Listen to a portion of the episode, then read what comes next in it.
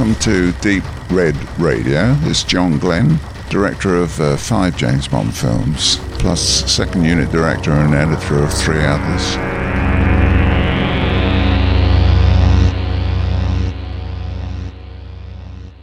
Herzlich willkommen zur Show Nummer 48 von Deep Red Radio und äh, willkommen in unserer kleinen Einleitung. Wir sind wieder verbunden über das Internet. Äh, anwesend sind Julia und Max. Hallo, ihr beiden. Hallo. Hallo. In der Show werden natürlich noch andere Stimmen zu hören sein. Und äh, ich habe mich letztens äh, beraten lassen und habe mir einen Film gekauft, der mich sehr beeindruckt hat, und zwar den Leichenverbrenner. Äh, der erschienen ist bei Bildstörung. Das ist schon, der ist schon äh, älter, also der ist, glaube ich, 2013 rausgekommen. Äh, und das ist die DVD mit einem sehr guten Booklet auch. Und der Film ist von Juraj Herz, deshalb hat mich das ja interessiert. Und ich habe ja schon mal einen Film von Jura Herz besprochen, und zwar Die Jungfrau und das Ungeheuer, der mir auch sehr gut gefallen hat. Den ich übrigens jetzt nochmal nachgekauft habe als Blu-ray, weil die DVD, die ich damals als Rezensionsexemplar bekommen habe, verliehen wurde und nie wieder gesehen ward. Und äh, in dem Zuge habe ich mich auch noch weiter eingedeckt. Den Autovampir, äh, den habe ich ja schon länger und das war immer noch mal so ein Thema, ob man den vielleicht mal besprechen sollte, weil der auch klasse ist, hat sich aber bisher noch nicht ergeben. Also der Autovampir kann ich auch sehr empfehlen. Ähm, das ist bestes tschechisches äh, Horrorkino mit, mit Anspruch. Und dann habe ich mir jetzt, den habe ich noch gar nicht gesehen, von Juraj Herz, den äh, Morgiana, zu dem ich überhaupt nichts sagen kann, auf dem ich mich aber schon sehr freue. Und äh, Juraj Herz ist ja wirklich der tschechische Regisseur, ähm, also der wenigen, der mir jetzt präsent ist. Er hat ja auch in Deutschland später gearbeitet, äh, an deutschen Filmprojekten. Und weil er im eigenen Land auch manchmal ein bisschen schwierig war, weil seine Themen oder wie die Filme gemacht waren, ja, zu direkt oder zu abgefahren galten, Wobei hier natürlich die 60er Jahre im tschechoslowakischen Film sehr wichtig sind. Da habe ich mir auch kürzlich ein Buch bestellt, weil das eine sehr spannende Phase ist. Denn ich sage immer, die in der Tschechoslowakei wurden damals eigentlich die härtesten Filme ganz Europas gedreht. Also die Themen waren ziemlich stark und die visuelle Umsetzung sehr gut und sehr intensiv und überhaupt auch, was dort geschieht in den Filmen. Das ist, äh, hat mich schon sehr oft ähm, fasziniert. Auch zum Beispiel ich, die Gerechtigkeit, der ist nicht von Juraj Herz, ist eine, äh, eine Fantasie, wie Hitler von ein paar, ich glaube, es sind Schweizer, äh, Untergrundorganisatoren da entführt wird und in eine Parallelwelt sozusagen ähm, gesteckt wird und, und sie ihm vorgaukeln, dass er einen Krieg gewinnt und ihn dann aber eigentlich nur foltern die ganze Zeit. Also das sind total abgefahrene Sachen dabei. Und deswegen äh, empfehle ich einen Blick auf das tschechoslowakische Kino zu werfen. Und äh, tatsächlich gibt es da auch ein ziemlich großes Angebot. Natürlich das meiste auch über Ostalgica. Da ist man, muss ich wieder sagen, sind die Veröffentlichungen nicht immer ganz so schön, aber die Filme lohnen sich eben. Also das, was noch wäre, Krakatit ist zum Beispiel auch ein Film, den man gesehen haben sollte, denke ich, äh, das ist sehr spannend. Also bitte beschäftigt euch mehr mit tschechoslowakischen Filmen. Das kann ich nur unterstreichen. Ich habe von Juraj Herz aber tatsächlich noch gar keinen Film gesehen. Äh, Schande auf mein Haupt, obwohl der Leo zum Beispiel total schwärmt und noch so ein paar andere. Also ich bin gespannt auf eure Besprechung. Das wäre doch bestimmt dann auch ein guter Kandidat für ein hoffentlich bald wieder stattfindendes Paradiesfilmfestival, ne? So von der Ausrichtung. Ihr wolltet ja eh bei der letzten ausgefallenen Ausgabe ja schon die Märchen in den Fokus rücken, ne? Märchen Science Fiction. Da wäre er doch mhm. sicher auch dabei gewesen, nehme ich mal an, ne? Der Name ist immer dabei. Äh, ich weiß nicht, ob er direkt in die Auswahl gekommen ist, aber mal gucken. Wir werden sehen. Es gibt auch von Jura Herz immer sehr spannende Interviews, äh, die er auch auf Deutsch gegeben hat. Er spricht fließend Deutsch, äh, auch über seine ganze Zeit da und, und was problematisch war und was gut ging. Und ähm, ja, aber er musste, er hat ja dann auch die Tschechoslowakei sozusagen künstlerisch verlassen. Und in Deutschland aber finde ich weniger äh, ja, gute Sachen gemacht, jetzt für mich thematisch aber er war halt noch präsent. Er ist vor äh, drei Jahren, glaube ich, gestorben, hat auch ein gutes Alter erreicht und ja, super, Jura Herz, bitte anschauen. So, und was war bei euch los? Julia, Also ich habe äh, mal was ganz anderes mal gemacht, nämlich ein Online-Kino-Event habe ich mir mal angetan. Das war ein Tipp von Max, danke, ähm, Kino aus Hannover, was ähm, kostenfrei Kinofilme streamt. Man kann sich da über Vimeo reinsneaken und hat sogar das Glück, dass oft noch Gesprächspartner anwesend sind, die dann äh, Frage und Antwort stehen. In dem Fall war das der Film Schlaf. Das ist ein deutscher Horrorfilm und Michael Venus hat den ähm, regisiert, sag ich immer. Ich habe den irgendwann mal in Jena getroffen vor ganz, ganz langer Zeit und er hat wohl irgendwie auch in Weimar studiert, soweit ich es mitbekommen habe. Und es ist auch sein allererster Film. Und in der Hauptrolle die Großwantje, hm, hm, hm, Nachname nicht geläufig gerade, aber die ist ziemlich bekannt gerade als junge blonde Nachwuchsdarstellerin im deutschen Film. Und die Sandra Hüller hat auch eine Rolle gespielt. Die ist ja eigentlich ziemlich bekannt. Die war ja auch in Jena am Theater mal eine Zeit lang. Und das ist ähm, ein ziemlich interessanter Film gewesen, äh, weil erstens mal Horrorfilme, das wisst ihr selber aus Deutschland, da gibt's nicht so viele. Da muss man schon irgendwie mit der Lupe suchen und ich fand den aber ziemlich gelungen. Ich finde, die Deutschen haben immer so ein bisschen das Problem, dass die so ein bisschen zu intellektuell manchmal an die äh, Genrefilme rangehen und immer zu viel wollen. Ähm, ja, ist vielleicht bei Schlaf ähnlich. Also es geht um eine ähm, gestandene Frau, das die ist, wird gespielt von Sandra Hüller, die hat immer Albträume und träumt von einem Hotel und irgendwann entdeckt sie, dieses Hotel gibt's wirklich, fährt dahin ähm, wird konfrontiert mit etwas, das wir im ersten Moment gar nicht sehen und fällt dann in so ein Wachkoma, woraufhin dann ihre Tochter anreist und für sie das Geheimnis dieses Ortes, der wirklich sehr mysteriös, sehr dramatisch, äh, sehr psycho-horrormäßig. Da ist so ganz, ganz viel dann dabei. Wird sehr schön mit Sound, mit Licht, mit Farbe gearbeitet. Also der sieht unglaublich gut aus, der Film. Der hat eine ganz tolle Atmosphäre. Die Geschichte ist sehr gut erzählt, eben da vielleicht ein kleines bisschen überfrachtet. Mir hat er gut gefallen und ich fand es auch super cool, dass eben Großwantje und Micha Venus dann im Gespräch äh, dann noch anschließend zur Verfügung standen. Das hat mir wirklich gut gefallen. Den Film haben wir letztes Jahr tatsächlich schon auf dem Hardline Film Festival gesehen als deutscher Beitrag und ich weiß noch, dass er mir gar nicht so gut gefallen hatte.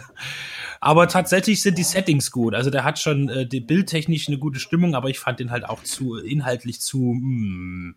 mir, mir hat er nicht so gut gemundet gehabt kann ich verstehen. Also wie gesagt, ich fand ihn auch hier und da ganz schön überfrachtet, so als ob er dann nicht sich entscheiden konnte, will ich jetzt eher in die Richtung, in die Richtung oder in die Richtung.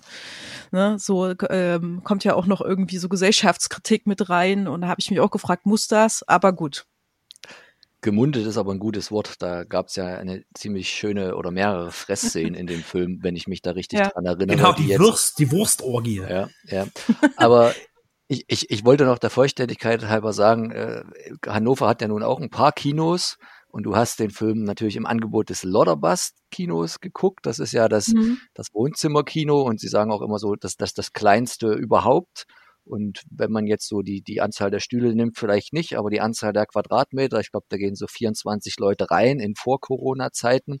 Und das Lodderbust hebt sich halt daraus ähm, hervor, dass sie sehr viel versuchen über Streaming aufzufangen und um, um die Fans weiter am Laufenden zu halten. Zwischenzeitlich hatten sie sich aber, ich weiß nicht, ob du das wusstest, Julia, in einen Imbiss umgewandelt und ah. haben da Bregenswurst ja, mit Grünkohl rausge rausgegeben. Äh, das hieß dann Kahlenberger Palme, dem, dem, dem, dem, dem, einem Stadtteil hier angepasst. Und das hat wohl sehr gut funktioniert, aber irgendwie nach einem halben Jahr Pandemie haben sie dann gesagt, jetzt müssen wir wieder zurück zu den Wurzeln und wir hoffen natürlich alle, dass auch nicht nur das Lodderbust, sondern auch andere Kinos in irgendeiner Form bald mal wieder vielleicht öffnen dürfen. Ja. Ich fand das aber trotzdem irgendwie nett, äh, weil ich, äh, meine Familie kam dann, kommst du zum Abendbrot? Und ich so, nein, ich kann jetzt hier nicht auf Stopp drücken, ich muss den Film jetzt fertig gucken. Das ist Online-Event, also ein bisschen Kino-Feeling zu Hause hatte man da schon. Genau. Und un unabhängig davon, was ist denn in Hannover noch so los, Max? Bei dir zum Beispiel in deinem heimischen ähm, gar nicht so viel. Ich habe das ja vorhin schon angedeutet. Ich kann gar nicht so viel sagen, was ich Neues geguckt habe, weil ich mich immer noch, ähm, aber wir sind jetzt in den letzten Zügen, meine Freundin und ich, mit Dawson's Creek beschäftigen.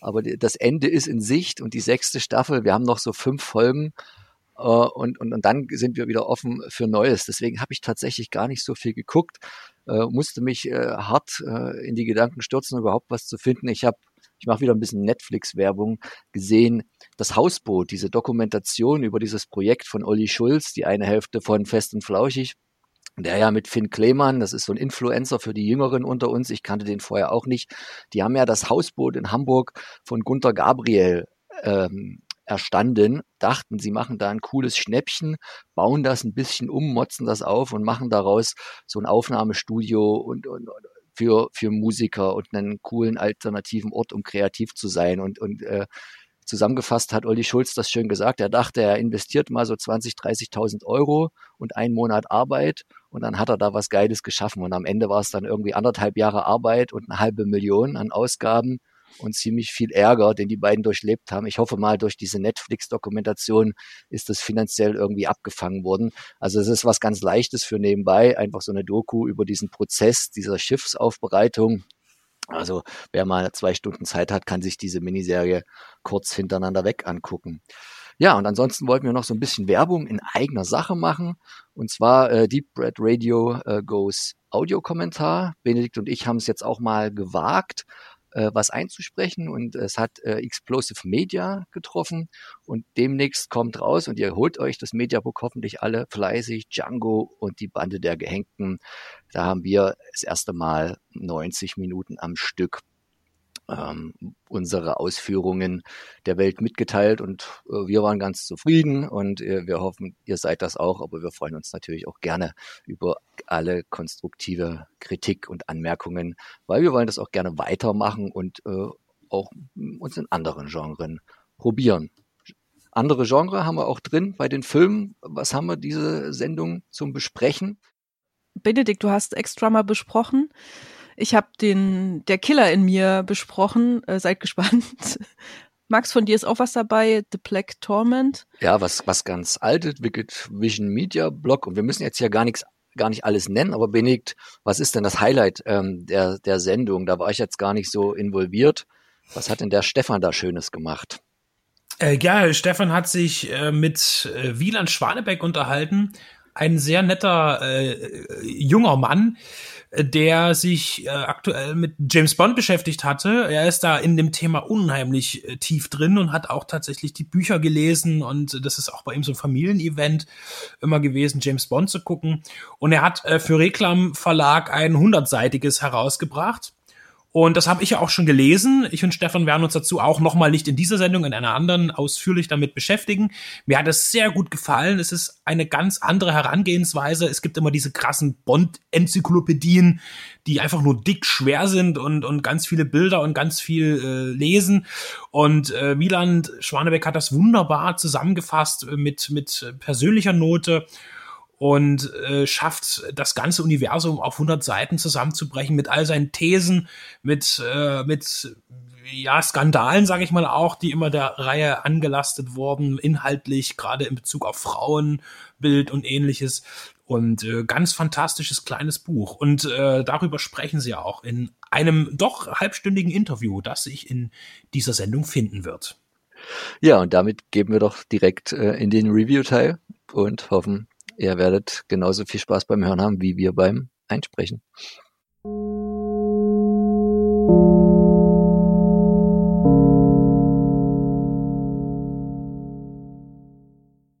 Das Drehbuch gibt uns keinen Grund, diese Geschichte verfilmen zu wollen. Das ist ein Statement, das man im Making of zu Ex-Drummer zu hören bekommt.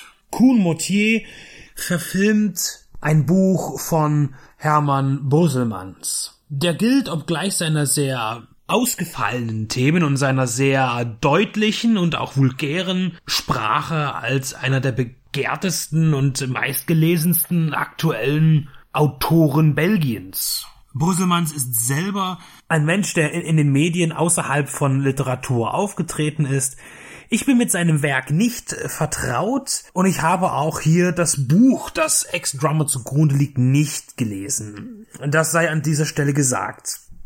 Für mich ist es eine Erstsichtung. Der Film ist von 2007. Nun habe ich hier aktuell eine Auswertung von Camera Obscura in der Hand und ich war tatsächlich nicht auf das vorbereitet, was mich hier erwartet hat. Ganz klar, Ex-Drummer ist ein Film, den man verarbeiten muss. Für drei gehandicapte Existenzen aus dem tiefsten Sumpf der belgischen Provinz soll Dries, Autor und Berufszyniker, den Drummer in einer neuen Punkrock-Band geben. Fasziniert vom Dreck und Elend willigt er ein und die Feminists sind geboren. Das sind die ersten zwei Sätze des Klappentextes zum Inhalt. Wir erleben in diesem Werk einen sehr, sehr chaotischen Film und irgendwie eine Verschärfung, eine absolute Verschärfung von dem, äh, was ich bislang äh, am Rande von scripted Reality-Formaten erleben musste. Das heißt, ein, eine völlig kaputte Gesellschaft, eine Subgesellschaft, eine vergessene, also Assis, richtige Assis, mit einer Sprache, die an Unflat nicht zu überbieten ist und vielen anderen grenzwertigen Erlebnissen. Eigentlich wird hier alles und jeder beleidigt, was nicht ein Mann ist. Also keiner, der in seinem Leben finanziell und fest, festen Boden hat und ich benutze es schon wieder das Wort in, in der Gesellschaft in irgendeiner Form akzeptiert ist. Und deshalb ist es ein Film, der, äh, denke ich, äh, an einem durchmischten Familienabend durchaus zu einer hitzigen Diskussionsrunde führen könnte. Allein schon der Grund, warum sich äh, diese Truppe The Feminists nennt, ist schon, ja, reiner Chauvinismus. Und auch wie hier mit, mit Homosexualität umgegangen wird. Es gibt schon einige Figuren, die homosexuell sind. Also Männer, es werden schwule Männer äh, hauptsächlich ähm, dargestellt.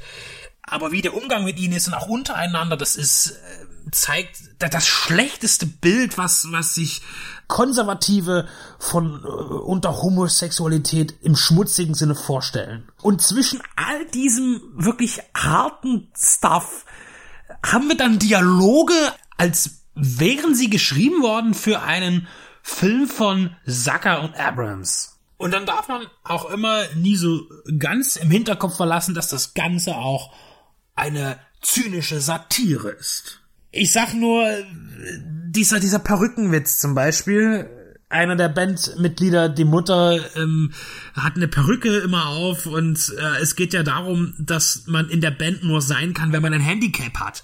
Also äh, ganz klar ist zum Beispiel, der Gitarrist ist absolut schwerhörig und einer, der andere hat einen steifen Arm und der Sänger lispelt.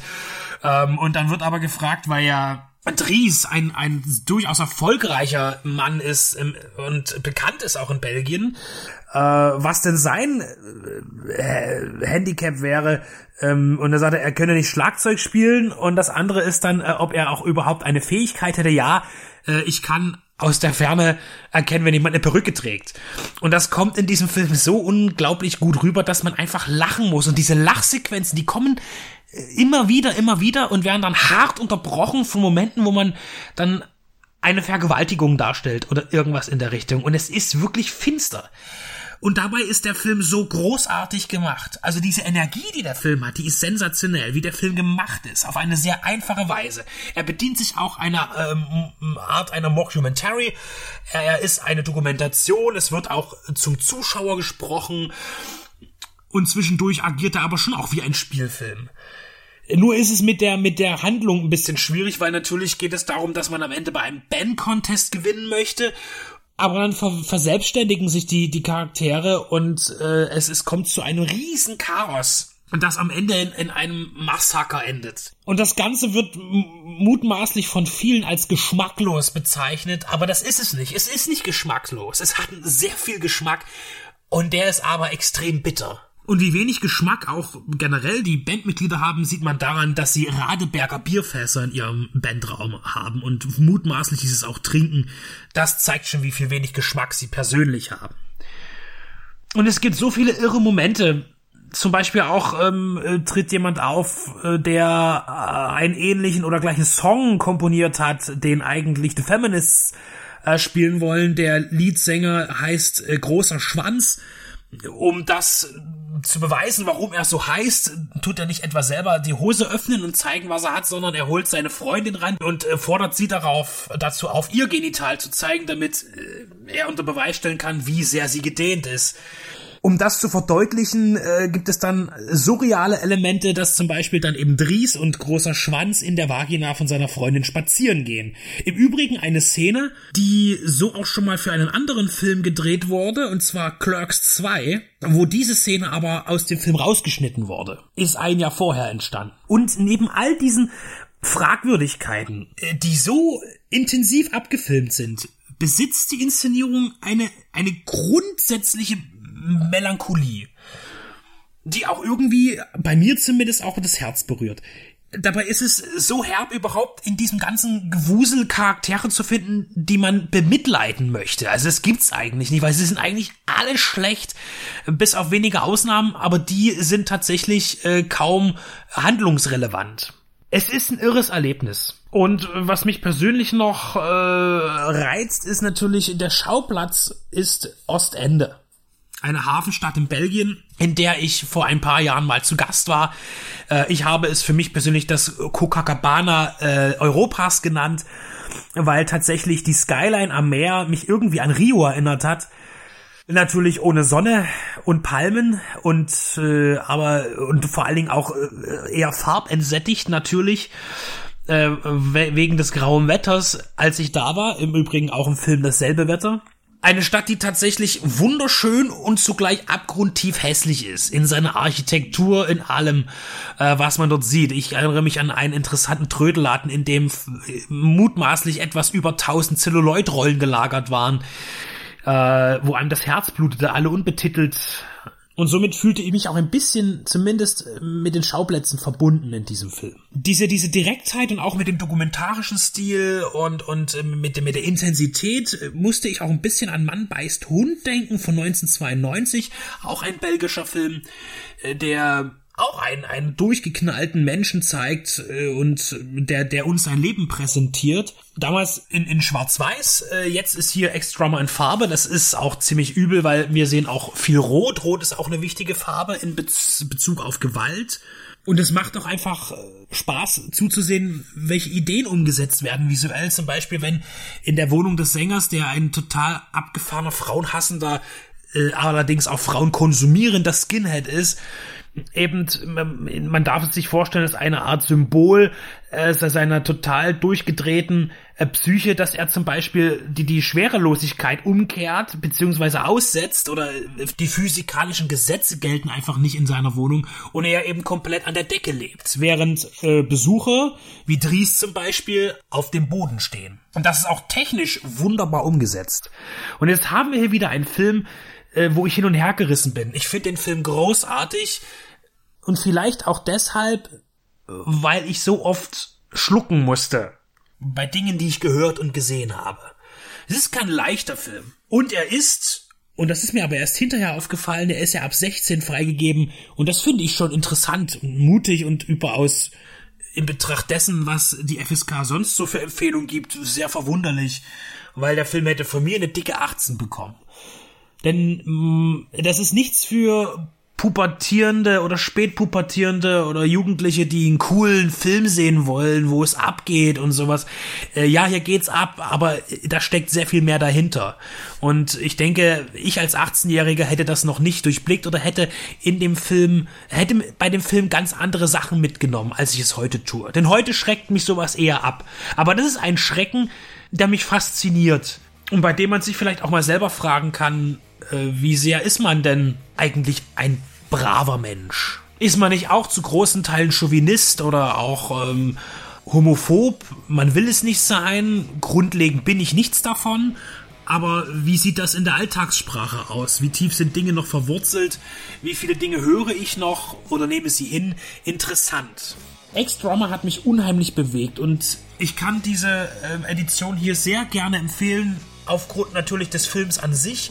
Ansonsten bietet Camera Obscura einige Extras, zum Beispiel auch zwei Kurzfilme des Regisseurs und auch ein ausgiebiges Making-of, noch einige andere Extras, Musikvideo äh, und wir haben ein schriftliches Essay von Markus Stickelegger, der im Booklet verschiedene Themen schnell und gut kombiniert und abreißt in Bezug auf Punk und dem Film, dem Autor und dem Regisseur. Und dabei benutzt er hin und wieder, vor allen Dingen auch in der Umschreibung äh, der auftretenden Personen, hervorragende, zum Teil auch, ja, mich amüsierende Verdeutlichungen.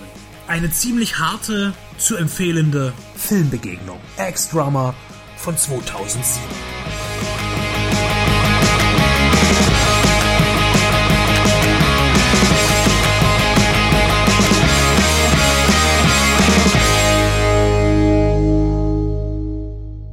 Vom audiovisuellen Schmerz zwischen Requiem for a Dream und Trainspotting mit einem gehörigen Schuss G.G. Allen wechseln wir zu Der Killer in mir von Adam Egypt Mortimer aus dem Jahre 2019. Der Film bekam etliche Trademarks wie psychologischer oder gar Körperhorror verpasst. Andere meinten, dass der Film an Polanskis Damida, Tess oder Rosemary's Baby erinnert. Hm, klingt erstmal mächtig gewaltig, aber ob er auch wirklich die wohlwollenden Worte der Presse einlöst, erfahrt ihr nun in den kommenden acht Minuten von der Julia.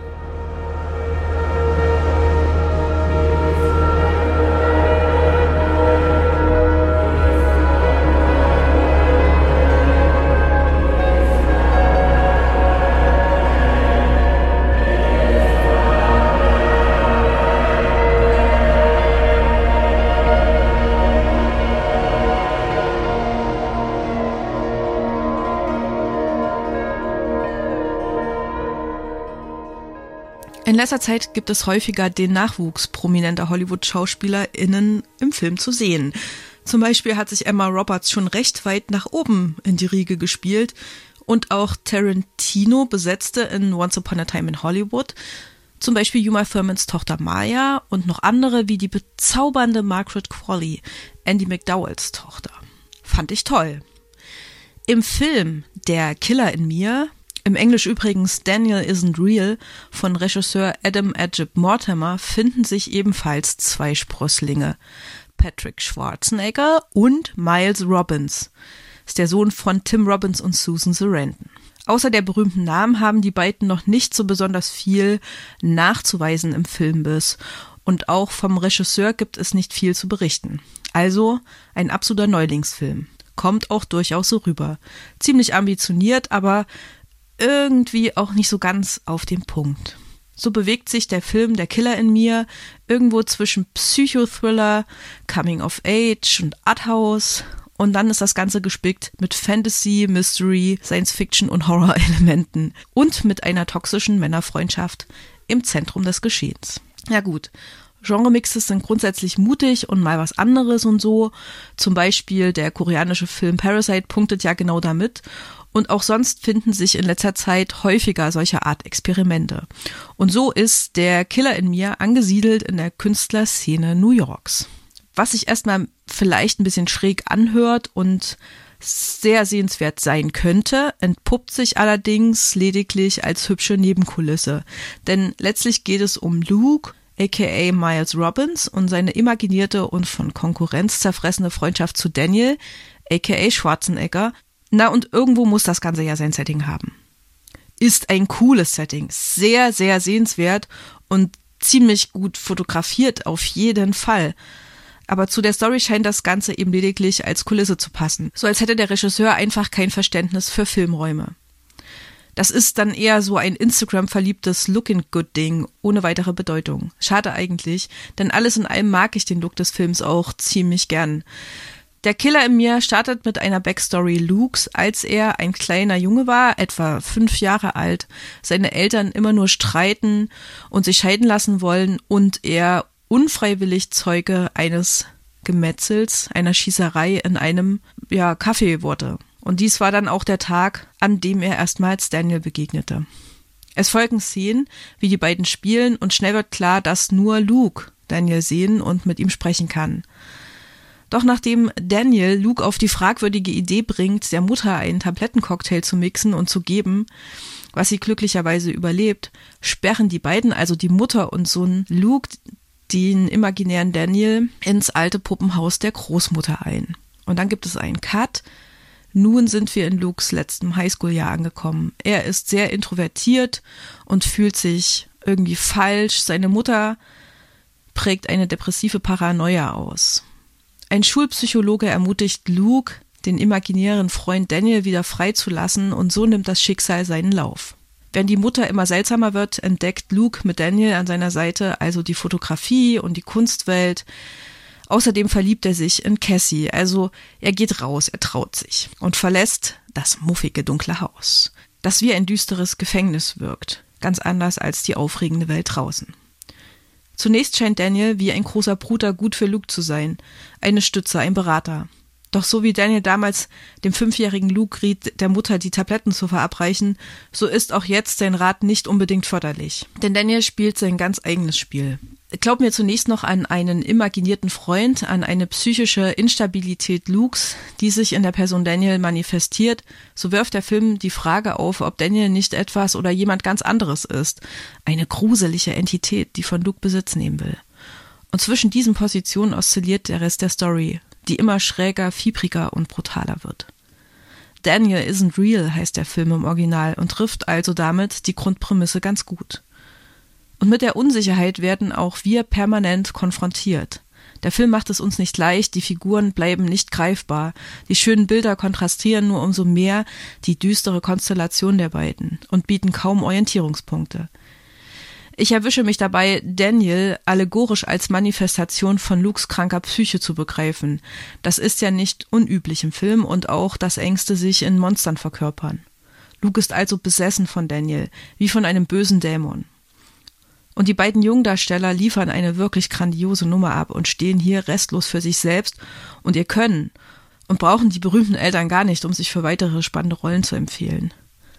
Doch schließlich geht der Film Der Killer in mir noch einen Schritt weiter, lässt den schleichenden Psychohorror und die nachdenklichen arty Coming-of-Age-Momente hinter sich. Die Kunst, die Luke entdeckt und auch seine Freundin Cassie, entlarven den dunklen Schatten, haben ihm aber nichts entgegenzusetzen, nur schöne Kulisse. Und so springt der Film auf die superhippe angesagte Body-Horror-Fantasy-Nummer auf, mit atmosphärischem Licht und Sound und lässt das gesamte Konstrukt kollabieren und in sich zusammenfallen. Während ich ästhetischen Body Horror in anderen Filmen wie beispielsweise Mandy gut feiern kann, weil die Gewalt und deren ästhetische Umsetzung ganz einfach für sich steht. Und auch in der Netflix Highschool Serie I Am Not Okay With This und ihrem überraschend explosiven Ende lässt mich das Blut und die merkwürdige The Cell-artige düstere CGI generierte Psychoparallelwelt hier echt kalt. Ist es das wirklich, was einem jungen Erwachsenen gefühlsmäßig umtreibt und in die Enge drängt, was ich hier bildmächtig zu sehen bekomme? Dann wäre das doch nicht mehr als brutal plakativ. Und dann verstehe ich auch mein Unzufriedensein. Die zweite Hälfte des Films übertüncht leider zu krass den bislang gut funktionierenden, schleichenden Psychohorror im Polanski-Manier des ersten Teils und schlägt wie sein Protagonist einfach alles kaputt kann man schon machen, fühlt sich aber wie ein rohes Ei an. Und ich bekomme die einzelnen Teile nicht ganz zusammen. Aber egal. Schließlich ist der Film wirklich unterhaltsam und sehr, sehr ansehlich. Und er ist mutig, probiert sich aus, versucht verstaubte Genres neu zu definieren. Bei den Zuschauern kommt er insgesamt übrigens auch ziemlich gut an. Der Killer in mir ist also ein gelungener, wenn auch nicht perfekter New Yorker Film, der sich mit dem Horror des Erwachsenwerdens und einem vielversprechenden Cast ungewöhnlich anders auseinandersetzt. Ist übrigens unlängst auf DVD und Blu-ray erschienen.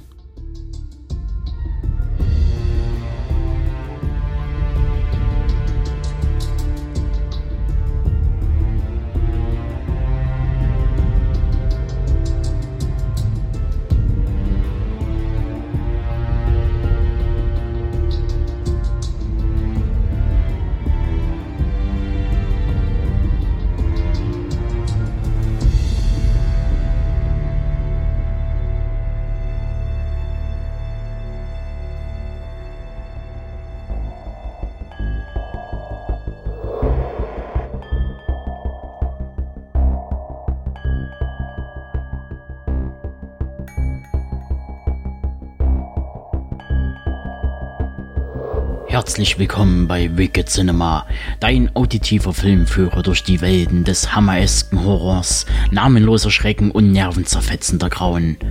Hier auf Deep Red Radio.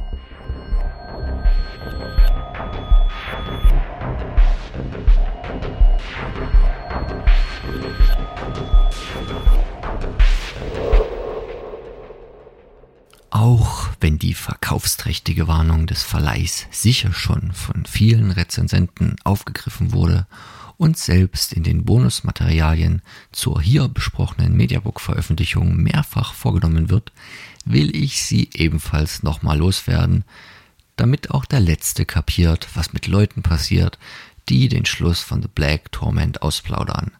Denn jedwede Person, die das Ende des Films preisgibt, soll von der titelgebenden schwarzen Plage, auch Pest genannt, erfasst werden. Rein inhaltlich kommt diese im Film eigentlich gar nicht zum Zuge und wenn, dann nur im übertragenen Sinne symbolisch. Denn der Landsitz von Sir Richard Fordyke wird erschüttert von einem grausamen Mord und die Bevölkerung ist mehr als beunruhigt. Kurze Zeit später kehrt Genannter im Schlepptau mit seiner neuen Gemahlin von einem London-Aufenthalt zurück und ist recht überrascht, dass ihm seine Lands- und Gefolgsleute arg misstrauisch und feindselig gegenübertreten. Denn der Pöbel redet und man munkelt, die letzten Worte des sterbenden Opfers seien der Name des Adligen gewesen. Auch dessen Familiengeschichte, wie das Ableben der ersten Frau, trägt zum argwöhnigen Tratsch bei und vermiest ihm die Rückkehr. Die Laune wird nicht besser, als seltsame Nachrichten auftauchen und die Eheleute beunruhigen. Eine in weiß gekleidete Frau des Nachtens auf dem Anwesen umherspukt und irgendwann zu allem Übel auch noch sein alter Herr aufgeknüpft am Kronleuchter baumelnd gefunden wird. Dass Fordyke sowohl von Personal als auch der Angetrauten in letzter Zeit als stimmungsschwankend und überall gleichzeitig wahrgenommen wird, passt da natürlich auch noch ins Bild.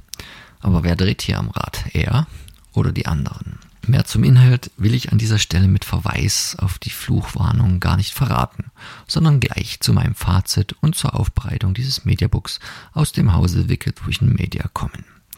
The Black Torment ist ein langsam erzähltes und ruhig gefilmtes schauriges Märchen und weniger der beinharte Schocker, den die deutsche Werbung den jungen Kinogängern und Gängerinnen in der Bundesrepublik im Jahre 1969 versprach. Der eigentlich international schon 1964 veröffentlichte Film ist demnach auch damals schon an ein eher älteres Publikum gerichtet gewesen, die andere Erwartungen an ein Kinoerlebnis hegten. Dies hat sich übrigens bis heute nicht verändert, maximal noch verstärkt. Denn natürlich gibt es keine Jumpscares, schnellen Schnitte, ausufernde Gewalt, wackelige Kamera oder ähnliches zu sehen. Der Gothic Horror ist vielmehr alte Schule und versucht seine Audienz mit klassischem Spannungsaufbau zu packen, kreiert unangenehme Situationen für seine Protagonisten, in denen man mit diesen mitfühlt. Die einzelnen Szenen werden nicht schnell abgehakt, sondern langsam ausgelegt. Kamera und Schnitt springen nicht, sie verharren, vor allem auf den Gesichtern der Darstellerinnen und Darsteller, die deutlich und ausgiebig zeigen, was sie denken oder zumindest, dass sie denken.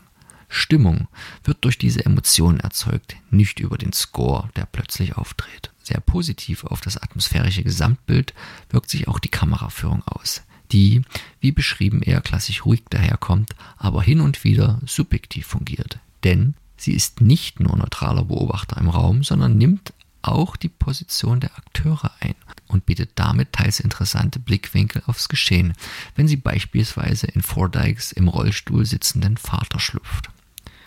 Dass es cinematografisch aber auch objektiv geht, zeigt der sehr schöne Vorspann, in dem die erste junge Dame der menschlichen schwarzen Pest anheimfällt die davor stattfindende Verfolgungsjagd durch das nächtliche Dickicht ist ein Vorgeschmack auf die wichtigsten Szenen eines jeden späteren Slasher-Films, wenn das weibliche Opfer im quasi Sprint dem Killer versucht zu entkommen und dieser trotz gemäßigten Schrittes bei der Jagd die Oberhand behalten wird.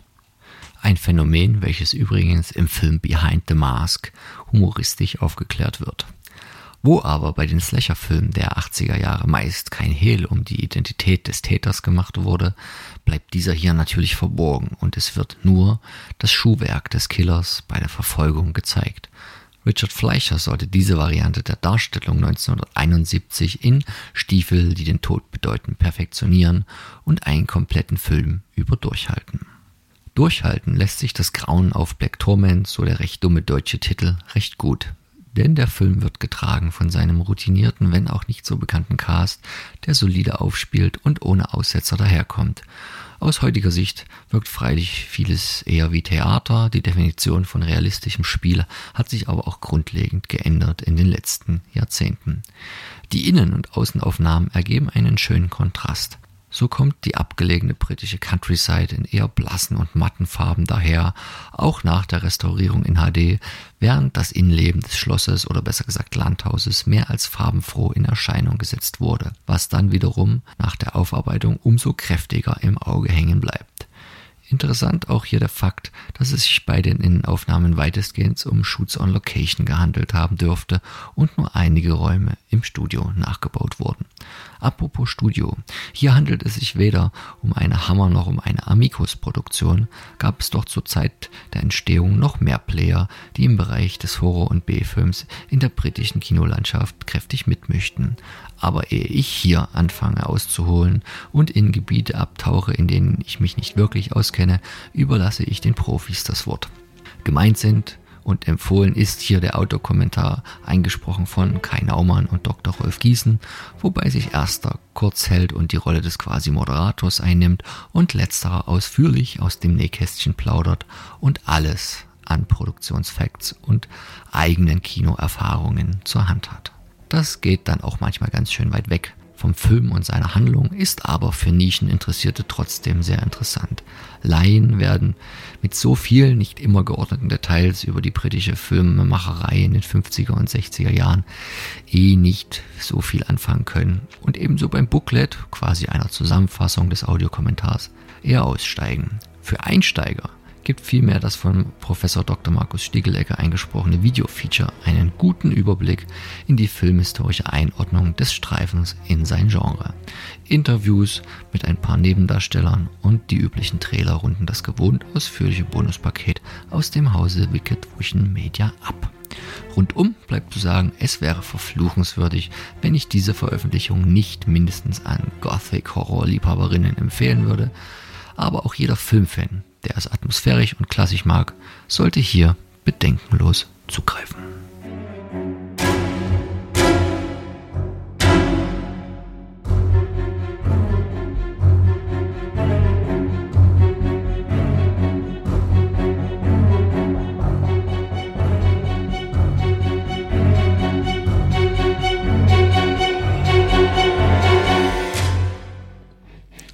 Nach dem Wicked Cinema wenden sich nun Benedikt und unser Longtime-Gast Leo von Toi Toi Toi einem deutschen TV-Beitrag zu, der sich im ersten Moment wie ein Gemenge aus Carpenters The Fog und der Sage um den fliegenden Holländer anfühlt.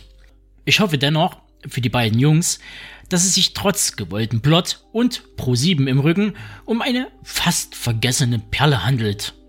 Nach 13 Minuten sind wir dann auf jeden Fall schlauer.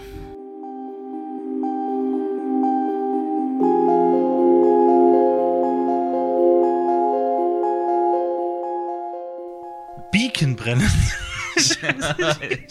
Der kommt jetzt. noch. Soll ich anfangen? nee, nee, ich zieh Das das ist ja jetzt durch. Ich zieh das jetzt durch. Ich und der liebe. Jetzt hört's aber mal auf, ja? Also jetzt Konzentration, Ja. bitte. Hm. Ich. Du sollst nicht lachen, ey. Ja, du sag mal. Du hast. Nee, nee. Jetzt ist aber Okay, warte, Konzentration. kleine Sekunde. Ja. Okay, jetzt bin ich ernst. Ja. Ich und der liebe Leo, wir haben uns einen deutschen Fernsehfilm angeschaut, der auf Pro7 lief und auch für Pro7 produziert wurde aus dem Jahr 1999. Der Film heißt Beacon brennen und das ist keine Geschlechtskraft.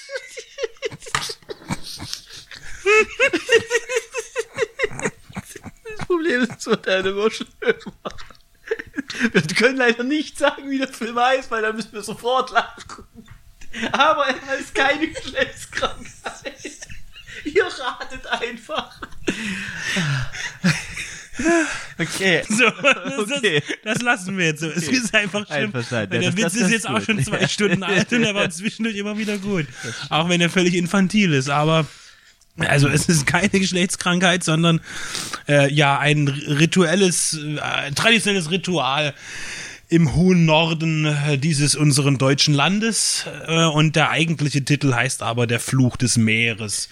Ja, das ist ein Film, der ist 1999, lief der auf Pro 7, also ist eine TV-Produktion und ich kann mich erinnern, ja, eigentlich war ich da ja schon 13, deswegen dachte ich eigentlich, dass der noch früher lief, weil ich weiß, dass ich die Vorankündigung, die Trailer im Fernsehen damals zu diesem Fernsehfilm gesehen hatte und ich fand das irgendwie alles sehr gruselig und düster. Und deswegen hat mich das irgendwie als als Kind interessiert, aber ich meine, ich meine, da war ich ja eigentlich auch schon 13, deswegen bringe bring ich das jetzt irgendwie schwierig zusammen denn das müsste ja dann früher gewesen sein. Jedenfalls irgendwie fand ich da, mich dieser Film interessiert, aber ich habe das nicht geschaut. Und dann habe ich halt irgendwann mal in der Krabbelkiste für, äh, in der nicht der Krabbel, sondern Krabbelkiste bei äh, Müller gab es den äh, recht günstig. Und dachte ich, ich nehme den jetzt einfach mal mit. Biekenbrennen, der Flug keine des Meeres. gute Werbung für das Medium Turbine hier, die den rausgebracht haben, dass er in der Krabbelkiste lag. Aber äh, Turbine tut sich ja auch immer wieder gerne mal Fernsehproduktionen an, äh, annehmen, die, um die halt für den Heimkinomarkt haptisch auszuwerten. Und das ist hier erfolgt, äh, auch in einer ganz soliden Geschichte, muss man dazu sagen. Also DVD ist äh, mit Bonusmaterial und auch einer guten äh, Qualität, Bildqualität. Kann man nicht meckern. Ähm, also genau zur, zur Story. Es geht eben um, ähm, was heißt, es ist recht, eine recht klassische Legende. Es gab da vor über 400 Jahren einen ähm, Piraten und der äh, ist dann irgendwann immer an, an Land gekommen und äh, wollte, dass die Bevölkerung ihm irgendwie Wertgegenstände in einer Truhe bereitstellt. Und äh, einmal ist das eben nicht geschehen und genau und hat immer ähm, vorher, äh, wenn er ankam, hat er gleich halt erstmal irgendein Kind entführt und hat halt das Kind innerhalb von sieben Tagen nur dann rausgegeben, wenn ihm eine Truhe mit Wertgegenständen bereitgestellt wurde. Und das hat eben einmal nicht funktioniert und ähm, deswegen lastet eben jetzt ein, ein Fluch. Er hat ja auch die, das Kind dann irgendwie über Bord geworfen, ja, wenn das nicht, äh, dieses Lösegeld nicht bezahlt wurde. Und jetzt befinden wir uns natürlich in der Jetztzeit, äh, in der Gegenwart und ein, ja, so ein ganz schnieker Softwareunternehmer. Ein absoluter Unsympath. Ja, unglaublich, äh, ganz schlimm. Der heißt Mark Völster im Film, gespielt von Christoph M. Ort. Ein sehr bekanntes TV-Gesicht, damals zum Beispiel auch mit der Serie, gerade auch aktiv mit äh, äh, Helicops bei Sat 1, das war mir noch ein Begriff.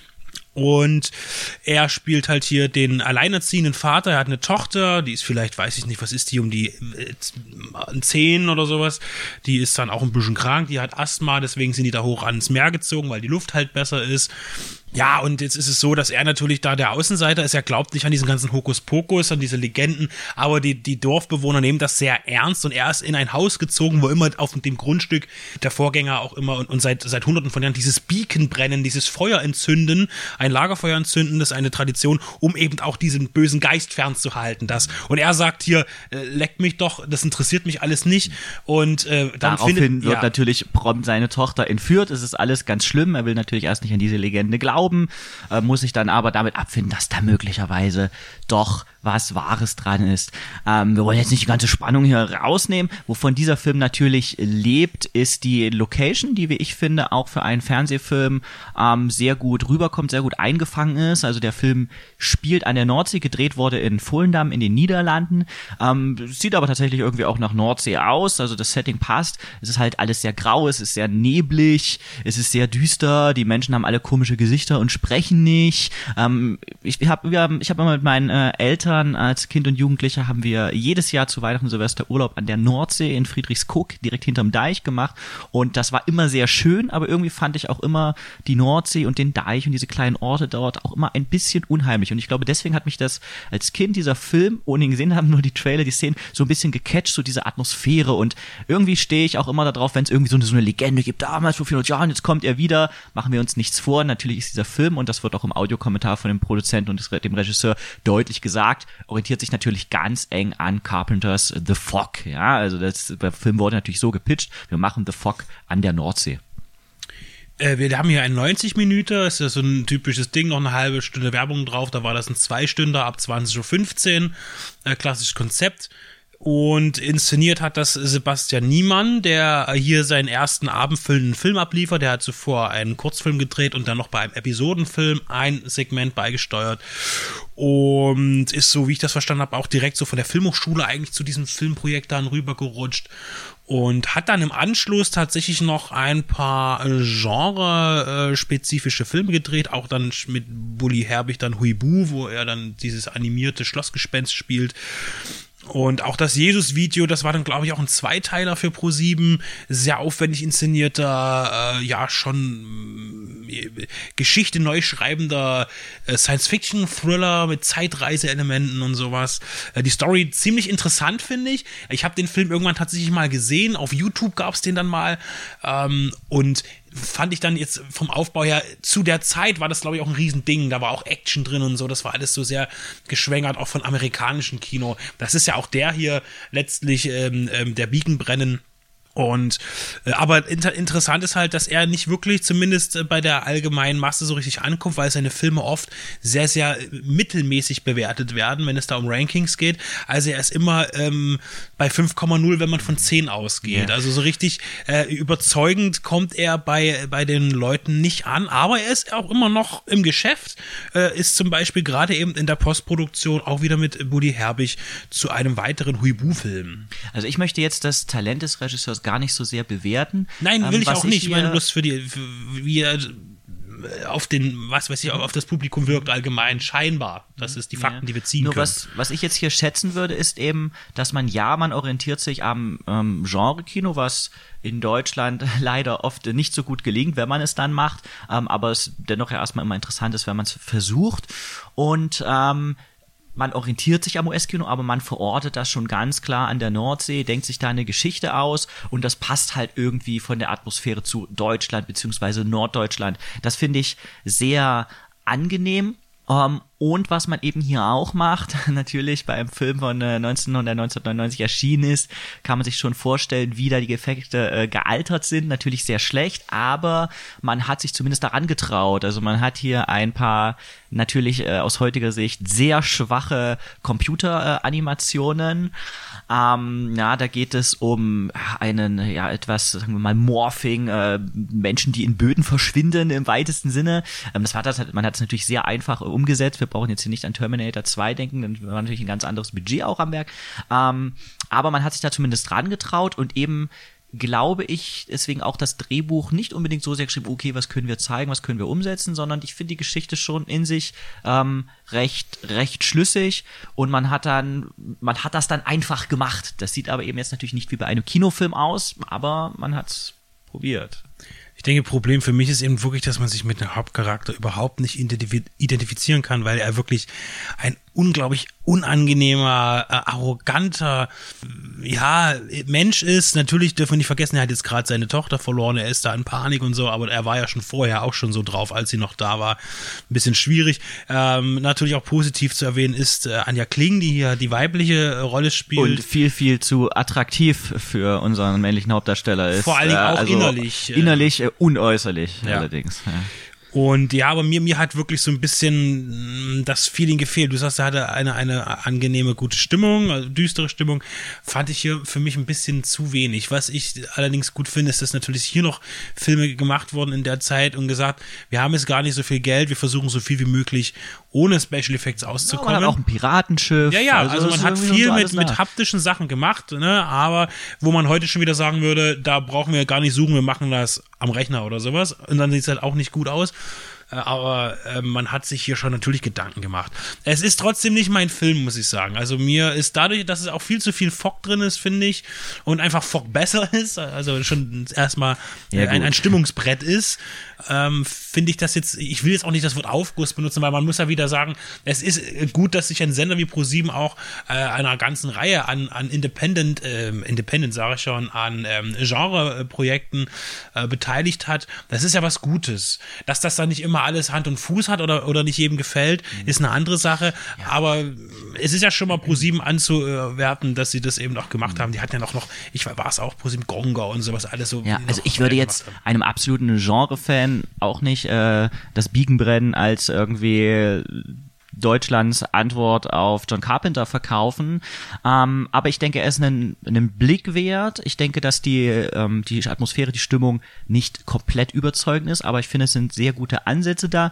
Ich glaube, dass der Film sich eignet, um ihn vielleicht mit äh, Freunden oder Familie zu schauen, die jetzt irgendwie nicht jeden Abend einen Horrorfilm schauen, sondern ist so ein bisschen gruselig. Vielleicht hat man sogar einen Kamin und äh, der ist irgendwie dazu noch an oder man macht sich eine Kerze an und schaut dann irgendwie äh, zu dritt, zu viert mit einem Glas Rotwein oder einem Glas Whisky irgendwie diesen Film und es Oder ist dann auch okay. an keinem alkoholischen Getränk.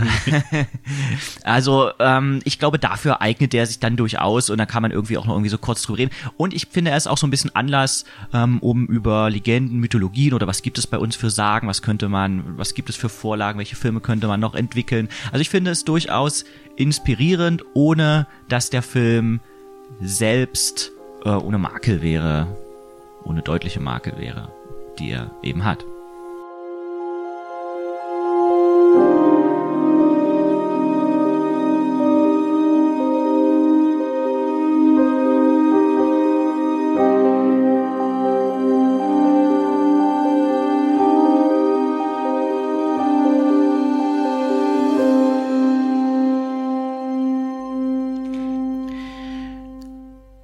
Jetzt wird geschüttelt und nicht gerührt.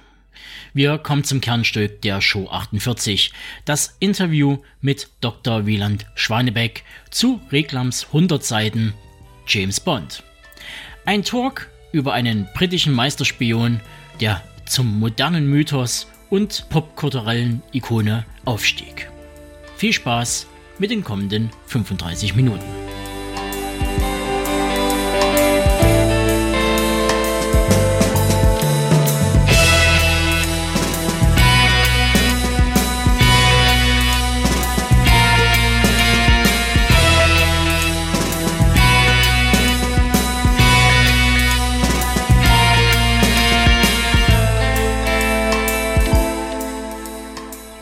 Name ist Bond, James Bond. Über diese ultrapopuläre Kinofigur, kulturelle Ikone, müssen wir nicht mehr viele Worte verlieren. Jeder kennt sie, jeder hat schon mal von uns einen James Bond-Film gesehen oder mehrere oder alle. Und alle warten wir gespannt auf die Kinoveröffentlichung des neuesten Abenteuers No Time to Die, keine Zeit zu sterben. Ob er dieses Jahr 2021 noch erscheinen wird, wir wissen es noch nicht ganz und warten eben auf diese Veröffentlichung im Herbst. An meiner Seite zu diesem populären Thema sitzt jetzt jemand, der sich sehr gut mit James Bond auskennt und der ein tolles Buch geschrieben hat, nämlich in der renommierten Reklamreihe 100 Seiten James Bond. Ich begrüße an meiner Seite 007 Wieland Schwanebeck. Hallo Wieland. Hallo Stefan, vielen Dank. Gerne. Wir freuen uns auf ein kurzes Gespräch. Wir möchten kurz über dein Buch sprechen, über die Insights zu Bond. Und dann fange ich doch gleich mal mit der ersten Frage an. Wie bist du jetzt zu dem Thema gekommen, das beim Reklam Verlag zu veröffentlichen? Oder äh, wolltest das veröffentlichen? Wieso genau jetzt? Die Vorgeschichte dazu beginnt mit dem Format dieser Reihe, die ich als Leser schon eine Weile sehr geschätzt habe. Äh, Ich habe da einige Bücher im Regal, finde ich eine ganz wunderbare Lektüre. Da können sich ja auch ganz viele verschiedene AutorInnen dran ausprobieren mit verschiedenen Themen. Ähm, Ich habe mich mal in Kontakt mit dem Reklamverlag begeben und habe ein paar Vorschläge denen aufgezeigt und wir sind dann im Gespräch geblieben und äh, zu James Bond hat es dann geklappt, das gemeinsame Buch zu machen. Ich hatte es als Kinozuschauer und, naja, vorsichtig ausgedrückt, Fan selber schon auf dem Schirm eine Weile. Ähm, und in die Arbeit ist es mir dann gekommen über meine Tätigkeit an der Hochschule. Ich unterrichte ja an der TU Dresden anglistische Literatur und Kultur. Und da habe ich vor ein paar Jahren mal James Bond auch als Lehrgegenstand ausprobiert. Ähm, also um einfach über, über das Thema James Bond auch an andere Themen der englischen Literatur oder der englischen Kulturgeschichte ranzukommen. Monarchie, Kolonialgeschichte, das Postkoloniale, Sexismus, Feminismus. Da sind diese Filme ja reich bis unters Dach angereichert mit, äh, mit Problemstellungen, über die man reden kann und mit interessanten Szenen, die man analysieren kann. Und so ist es in meinem Dunstkreis geblieben seitdem. Okay, du sprichst jetzt von der schon akademischen, professionellen Aufarbeitung. Äh, dem geht ja auch sicherlich ein äh, privater, persönlicher ähm, Diskurs, also der eigenen ähm, Geschichte voraus, wie du die Filme damals gesehen hast, als jüngerer Mensch, wenn ich das mal so sagen darf, dass wir beide jetzt nicht mehr 15 sind, das dürfte man hören. Äh, was waren so deine ersten prägenden Erfahrungen James Bond?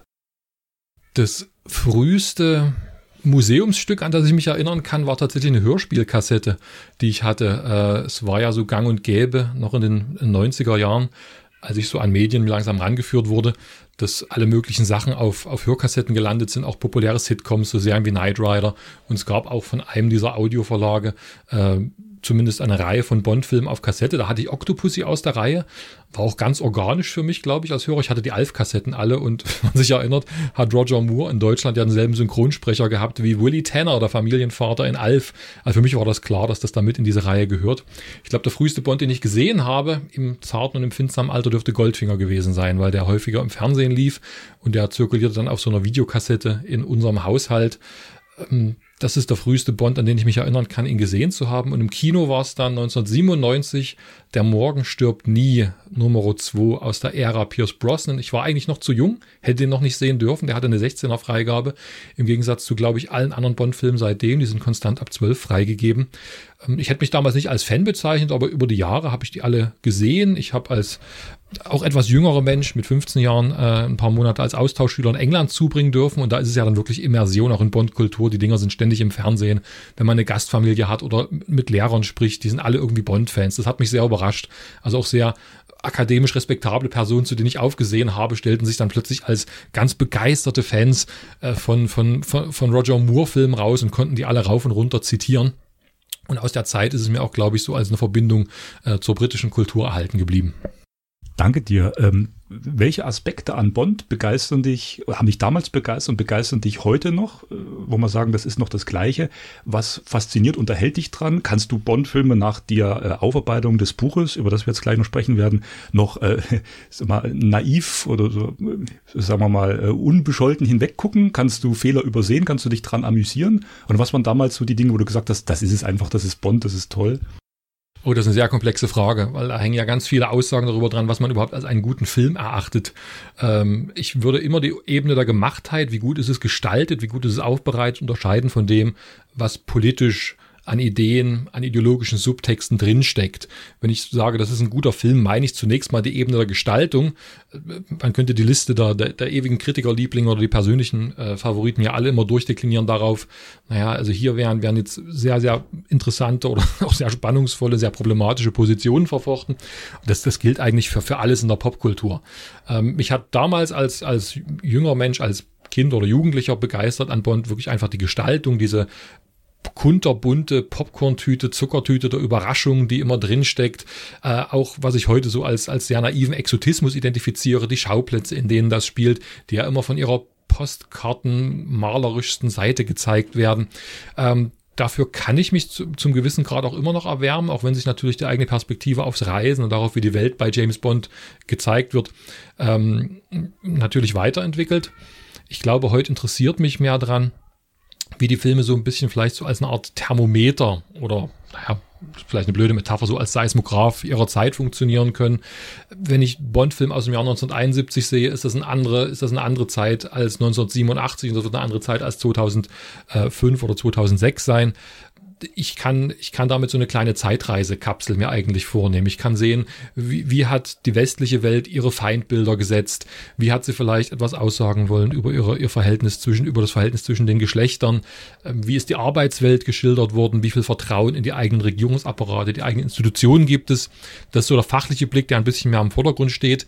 Aber natürlich sind die Filme auch einfach noch sagenhaft unterhaltsam, auch wenn man sie vielleicht mit einer anderen Geisteshaltung heute anschaut als vor 20 Jahren.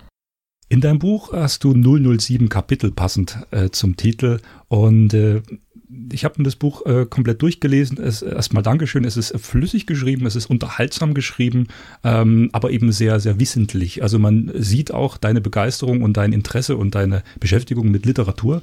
Äh, du flechtest immer wieder Literaturhinweise, international, aus allen Epochen, Gegenwart, Vergangenheit mit ein und äh, ziehst schöne Parallelen und, und bietest Möglichkeiten, wie man was sehen kann. Erstmal danke dafür.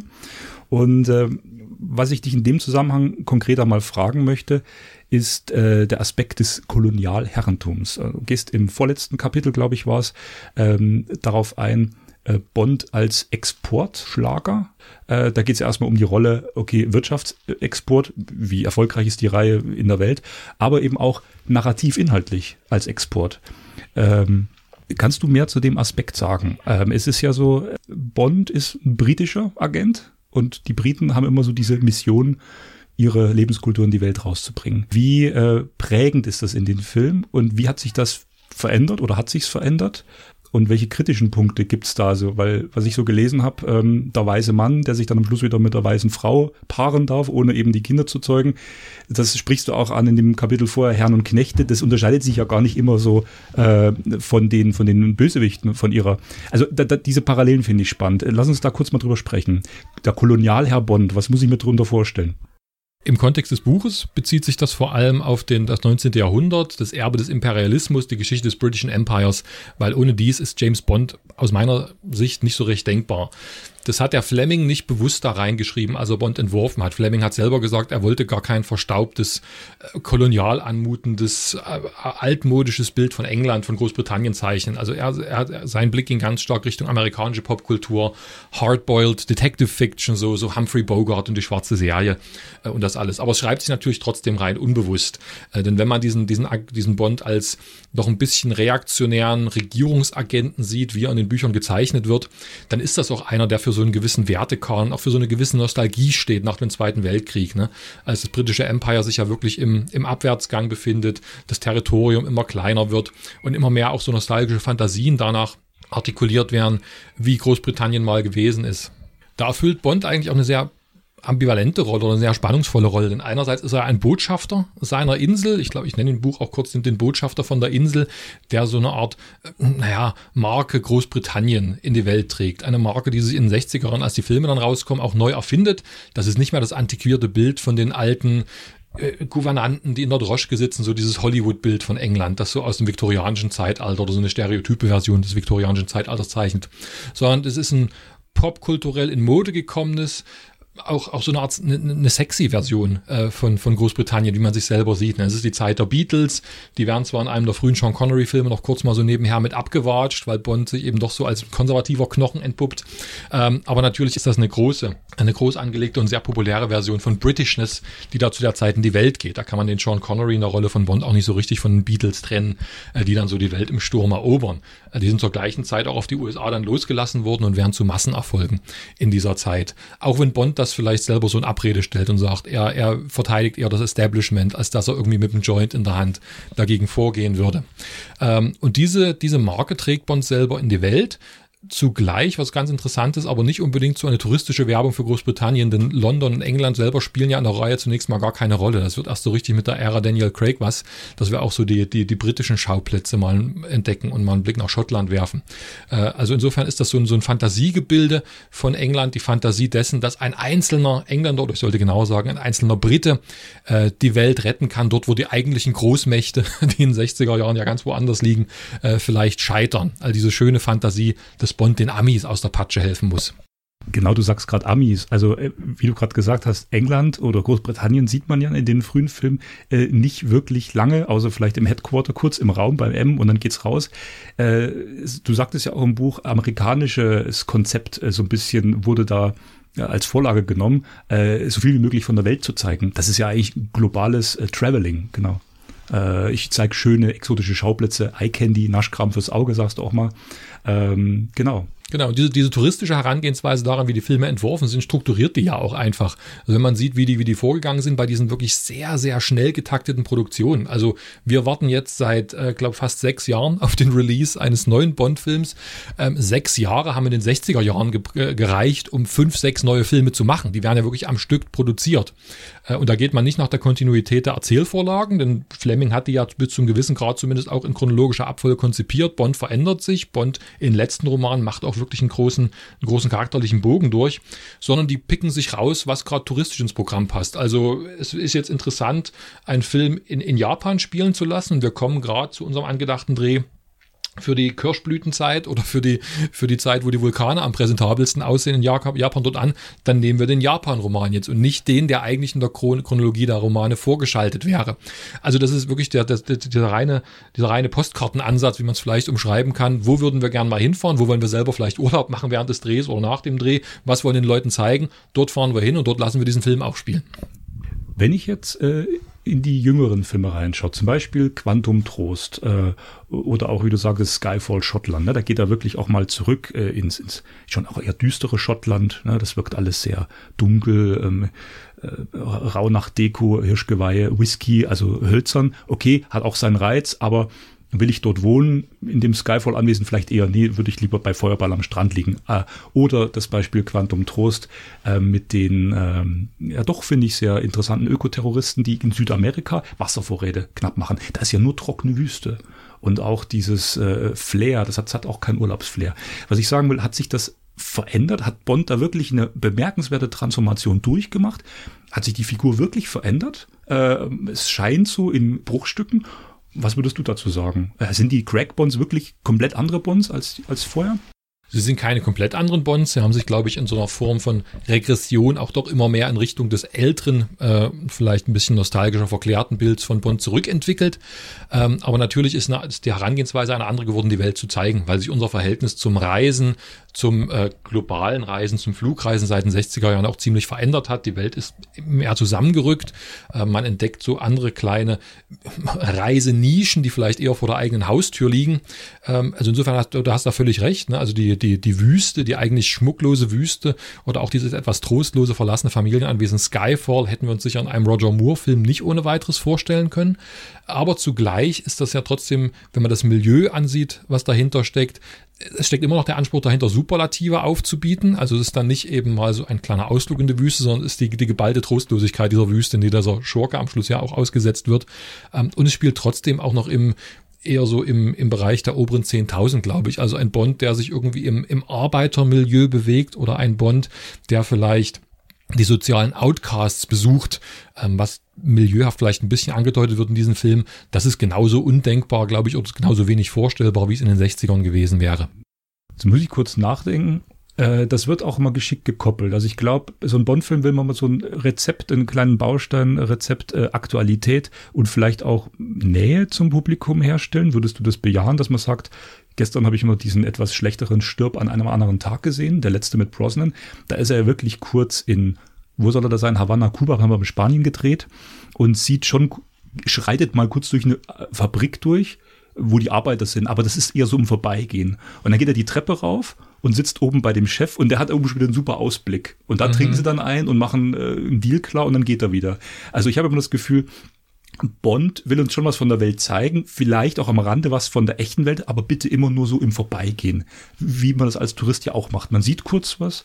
Ähm, fällt dir da jetzt spontan äh, vielleicht ein Bond ein, der das vielleicht anders gemacht hat? Nee, spontan ehrlich gesagt nicht. Ich finde das ein gutes Bild dafür, auch gerade diese privilegierte Sicht von oben, die daraus erwächst. Also in der Reisesoziologie macht man ja immer diese, diese Unterscheidung, die du auch angedeutet hast, der Tourist gegen den Reisenden oder gegen den authentischen Reisenden. Und der Tourist ist eben einer, der aus seinem eigenen Milieu, aus seiner Reisegruppe kaum austritt, der sich damit zufrieden gibt mit den vorsortierten Reisezielen, die ihm der Reiseführer eben schon an die Hand gibt, die als vermeintlich besonders aussagekräftig oder vermeintlich besonders typisch gelten. Und genau das ist ja Bonds Reisestrategie immer gewesen. Also wenn im Spion, der mich liebte, äh, wird es nach Ägypten geht, dann können wir uns ganz sicher sein, Bond wird uns auch an die Pyramiden führen. Dann geht es nicht nur darum, irgendwie den Kontaktmann in Kairo zu treffen und vielleicht noch dort in eine Bar zu gehen, irgendeinen Deal zu machen, sondern es muss diese, dieser Postkartenanspruch auch eingelöst werden. Also insofern ist Bond da wirklich ein ganz klassischer Tourist und niemand, der sich besonders tief äh, besonders immersiv in diese Milieus reingegibt. All die Kontakte, die er hat, das sind ja seine MI6-Leute vor Ort, das sind manchmal so Locals, manchmal sind es auch nur die vor ihm schon exportierten Landsmänner aus Großbritannien. Ähm, und die Locals, das sind nur Leute, die dann eigentlich Kanonenfutter sind im Lauf der Filme. Also die werden geopfert, die vermitteln vielleicht ein bisschen Kontakt und Know-how, aber eigentlich sind das so, so Gatekeeper-Figuren in der, in der Reisegrammatik, würde man sagen. Also die haben den Schlüssel, die führen ihn an die nächste Tür und dann haben sie ihre Funktion auch erfüllt und werden dann doch relativ mitleidlos entsorgt.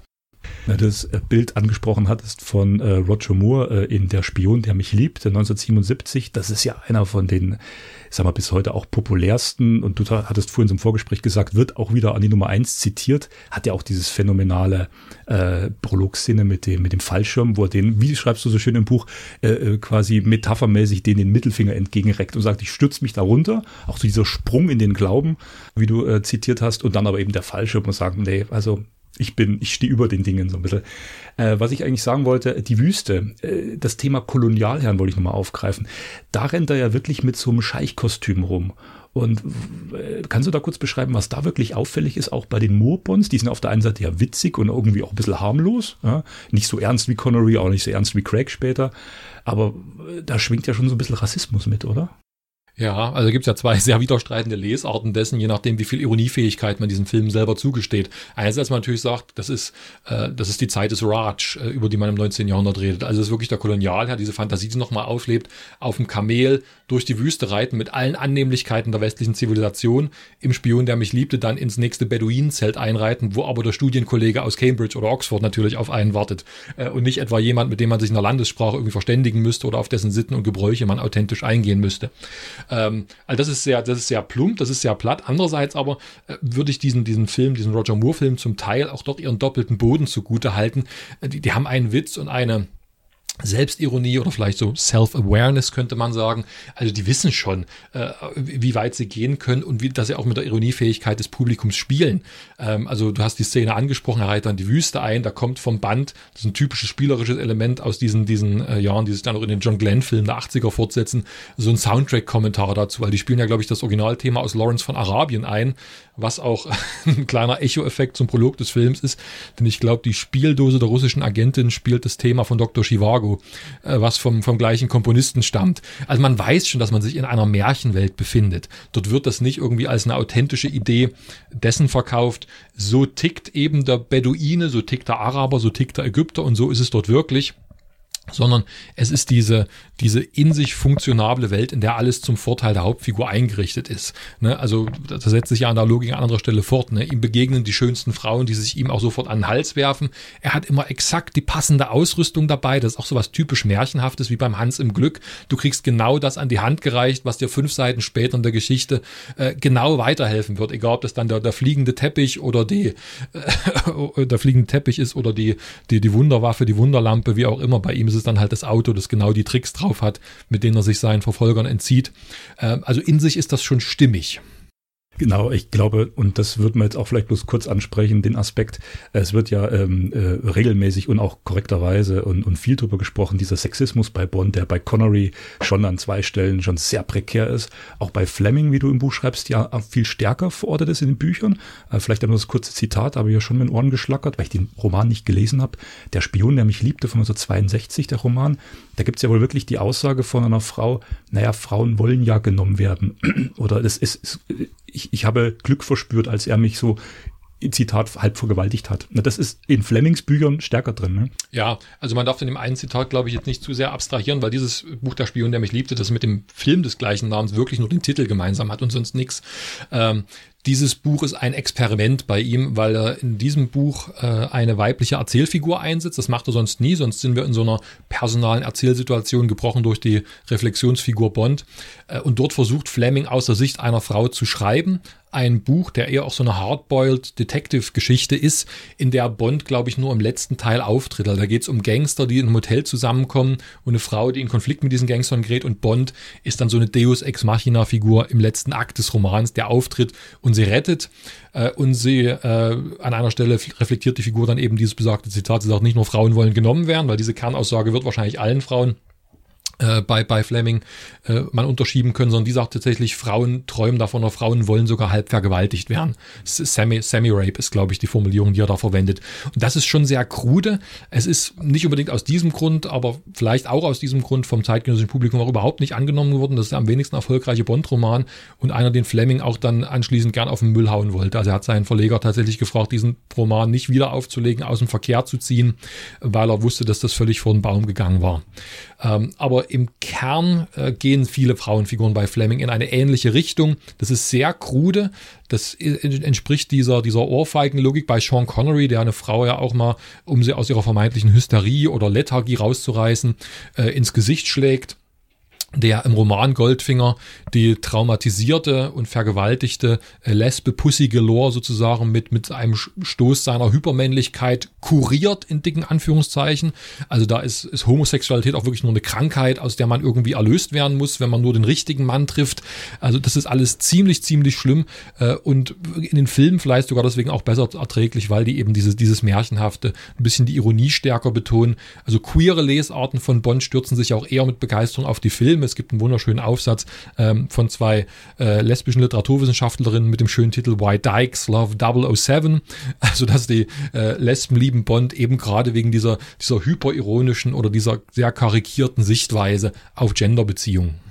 Das äh, wollte ich noch hinzufügen. Genauso die Filme machen auf mich äh, durch ihre Doppelbödigkeit, die du angesprochen hast, und auch eben durch dieses Märchenhafte und dass er immer gerade alles da hat, was er gerade braucht. Und seien es eben die Frauen äh, in dem äh, Fall, macht es für mich auch besser erträglich. Mhm. Ja, es gibt schon so ein paar Andeutungen, aber ähm, ich habe jetzt nicht das Gefühl, dass jetzt zum Beispiel Feuerball oder, oder Goldfinger äh, bald aus der Zensurgeschichte Gründen äh, gestrichen werden müssen. Man sagt, das könnte man nie jemand mehr zeigen. Also die Filme als Ganzes äh, funktionieren dann irgendwie doch noch.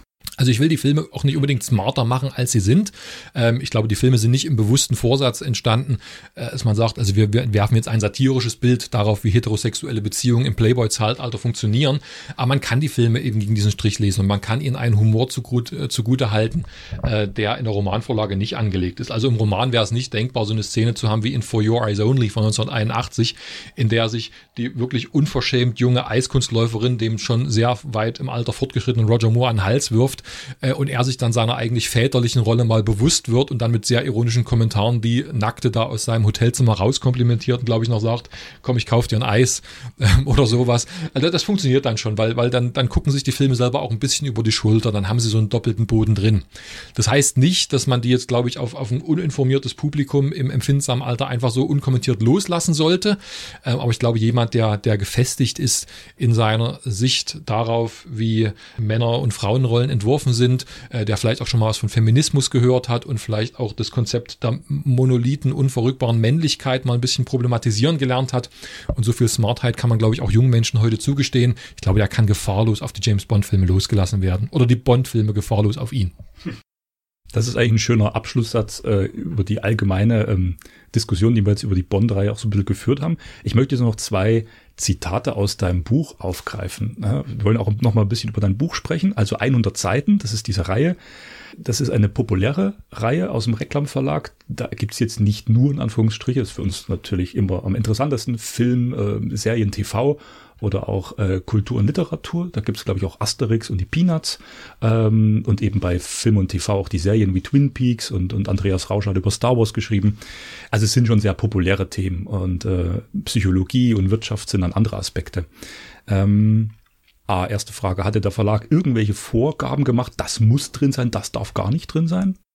Nein, also mir sind keine, keine Zensurauflagen mit auf den Weg gegeben worden. Ich habe ja ein Konzept eingereicht, ein Exposé geschrieben, äh, in dem ich bereits entworfen hatte, was ich ungefähr abdecken möchte. Für mich gehören eben zu Bond dazu, dass man was sagt über das problembehaftete und spannungsvolle Verhältnis zu den Bond-Girls, über die Schurken- und Feindbilder, was zur literarischen Genese der Figur, auch was zum Erfolg und vielleicht zu der Frage, wie eben in, in welchem produktiven Verhältnis Bond zur, äh, zu Großbritannien und zum Königshaus steht. Aber es gab keine, keine Richtlinien, dass ich jetzt auf irgendwas hätte verzichten müssen oder irgendwas, was mir total gegen den Strich gegangen wäre, mit reinzunehmen. Das gar nicht. Ähm, eine Vorgabe ist noch, dass es auch sich pointiert darstellen lässt und dass auch ein paar Möglichkeiten zur grafischen Umsetzung mit beigegeben werden. Die, wer die 100-Seiten-Reihe kennt, weiß ja, dass dort immer einige durchaus mit einem Augenzwinkern entworfene Infografiken dabei sind. Da mussten ein paar Ideen her, ähm, aber sonst war ich völlig frei und habe auch keine Probleme da mit dem Verlag gehabt. Also wir, wir mögen uns und wir machen nächstes Jahr auch ein nächstes Buch noch, kann ich verraten. Ah, das klingt ja interessant. Da sind wir schon sehr gespannt und dann reden wir spätestens nächstes Jahr auch darüber nochmal. Ähm, abschließend, wie gesagt, nochmal äh, ein, zwei Zitate, weil du hast eine, wie darf ich sagen, sehr angenehme Sprache, eine sehr, du hast gesagt, pointierte Sprache. Einige Absätze gehen dann einfach auch mit dem für Bond nötigen äh, Schmunzeln und auch Lachen äh, hin. Also du gibst sehr viel Information, du kontextualisierst auch ähm, sehr ernst äh, wenn es um finstere Themen geht. Äh, da gräbst du in die Tiefe und deckst auch schon so ein bisschen auf, was es auch sein kann. Äh, nimmst es dann aber an der entscheidenden Stelle, finde ich, nicht zu ernst, sondern gibst auch wieder die Möglichkeit, so ein Relief. Also man liest da sehr flüssig durch. Man nimmt die Erfahrung mit und äh, dann gibt's dann solche Sätze wie, man muss in die eisigen Norden Kanadas reisen, um dem Publikum einen Eindruck von der Schönheit Österreichs zu vermitteln. Und das schließt du den Absatz ab, dass man einfach so aufgeheitert lachen muss. Ähm, das, das, wollte ich jetzt an der Stelle einfach bloß mal anbringen und, und dir danken. Das, das, das freue mich erstmal, dass das so, dass das so rüberkommt, total nett. Äh, wenn du so schilderst, dann, dann, dann fühle ich mich fast so ein bisschen an die, die, die rhetorischen Strategien bei, bei Roger Moore erinnert. Der sagt irgendwie selbst die bitteren Pillen oder die, die, die Abmurks-Szenen gegen irgendwie flüssiger runter, wenn man noch so einen lockeren Spruch mit am Schluss bringt. Also Also darauf wollte ich eigentlich raus, das passt ganz gut, weil wir kennen uns ja jetzt auch schon eine Weile und Roger Moore ist ja schon so ein stiller, heimlicher Liebling von dir oder ein offener Liebling, weil es einfach Filme sind, äh, mit deren Humor du auch was anfangen kannst, ne? dass sich das nicht alles immer so bitter ernst nimmt. Und diesen Stil hast du so ein bisschen in der, ist ja deine eigene Sprache natürlich, aber es wirkt auch immer so ein bisschen äh, in den, äh, in den, in der Sprache des Buches übertragen. Oder, wie du sagst, bei ähm, äh, Tomorrow Never Dies, ein Seitenhieb der Softwareentwickler äh, gegen Windows 95, beziehungsweise äh, er, der, der Mogul von Jonathan Price gespielt, hat ja seine Nachrichtenshow und bespricht mit seinen Entwicklern, äh, was gerade so gang und gäbe ist. Und dann sagt der eine, ähm, ja, und wir haben möglichst viele Tücken und Fehler eingebaut, dass die Leute nachrüsten müssen. Und der Film kam 97 raus. Und wenn man das da, da muss man jetzt nicht äh, Geschichtsbücher lesen, um zu verstehen, dass es genau in der Zeit spielt. Und dann bringst du diesen Satz rein. Das war so eine Art Seitenhieb gegen, äh, wie sie hießen, Steve Jobs und ähm, von, von Windows, Bill, Bill Gates, äh, gegen, gegen Windows 95 mit seinen Tücken und Macken. Genau, eigentlich- Ein Moment reiner Schurkenhaftigkeit beschreibst du das. Ja, der Witz in dem Film geht ja total, total krass auf Kosten von Microsoft schon, oder zumindest in meinem Gedächtnis hat sich das so eingeprägt, aber wenn man Tomorrow Never Dies wieder sieht heute, fällt es natürlich wesentlich schwerer, nicht an Steve Jobs zu denken, der gerade für, für das andere Unternehmen dann tätig war. Also dieser, der auf dieser Bühne in diesem, diesem, in seinem schwarzen Rollkragenpullover immer so sehr typisch wie, wie zu seinen Jüngern gesprochen hat und ihn so das als Prophet das, das neueste, den, den neuesten heißen Scheiß eigentlich vom Himmel da niederreicht. Ähm, da reflektiert der Film das vielleicht auch schon ein bisschen mit oder ist vielleicht auch prophetisch, denn so richtig los mit, mit Apple und den ganzen Apple-Produkten äh, ging es ja dann auch nochmal in den 2000ern auf einer ganz anderen Ebene. Ja, äh, Roger Moore als heimlicher Liebling will ich gar nicht abstreiten, wobei ich für mich jetzt die, die Bonds nie gerankt habe oder irgendwie das Gefühl hatte, ich müsste einen gegen den anderen ausspielen. Ich finde es tatsächlich ein bisschen schade und auch unfair, dass mit steigender Wertschätzung für Daniel Craig und die vermeintlich ernstere Herangehensweise an Bond der Moore in den Rankings immer weiter nach unten gerückt ist. Er hat das selber in einem Interview mal gesagt, das im Buch auch zitiert wird. Er hat dann selber gesagt, da war er schon über 80. Es ist ein bisschen blöd, weil jedes Mal, wenn ein neuer Film rauskommt, wandern meine in der Liste weiter wieder nach unten inzwischen. Ähm, und das stimmt. Und ich glaube, das ist ein bisschen unfair und vielleicht kommt noch, wenn sie nicht sogar schon gekommen ist, so eine kleine Trendwende zu seinen Gunsten wieder, je mehr wir vielleicht diesen epischen Ernst dieser zweieinhalb und fast drei Stunden dauernden Bond-Filme mittlerweile etwas überhaben und denken, vielleicht ist der, der den lockeren Spruch auf den Lippen hatte und eigentlich uns ein bisschen immer zugezwinkert hat und gewusst hat, dass die Idee von einem allein die Welt rettenden Engländer ein bisschen lächerlich ist. Vielleicht ist uns der inzwischen auch ein bisschen wieder sympathischer geworden. Das, das sehe ich ähnlich. Und das hat sich auch gezeigt mit der Figur des Q. Der ist ja dann in den zwei letzteren Crackbonds, also Skyfall kann man ja wieder. Und irgendwie fand man das ganz so auch als Erleichterung. Da ist mal wieder einer, auch so ein junger, also ein aktueller Q, nicht mehr der äh, ältere Opa mit weißen Haaren. Äh, und der macht dann doch auch mal wieder so einen ganz simplen Spruch wegen Kugelschreiber oder so. Und äh, irgendwie tat es gut, weil du sagtest, ähm, vermeintlicher Ernst der, der Crack-Reihe. Vielleicht das als abschließenden Satz überhaupt von unserer Besprechung. Sind dann die Crackbonds, hm, wie soll ich sagen, ehrlich zu der Reihe selber? Dass man sagt, okay, dieses Retrofitting, ich mache das alles ein bisschen auf klassisch, klassischer Aston Martin, dieser Ernst, was man eher mit Connery verbindet.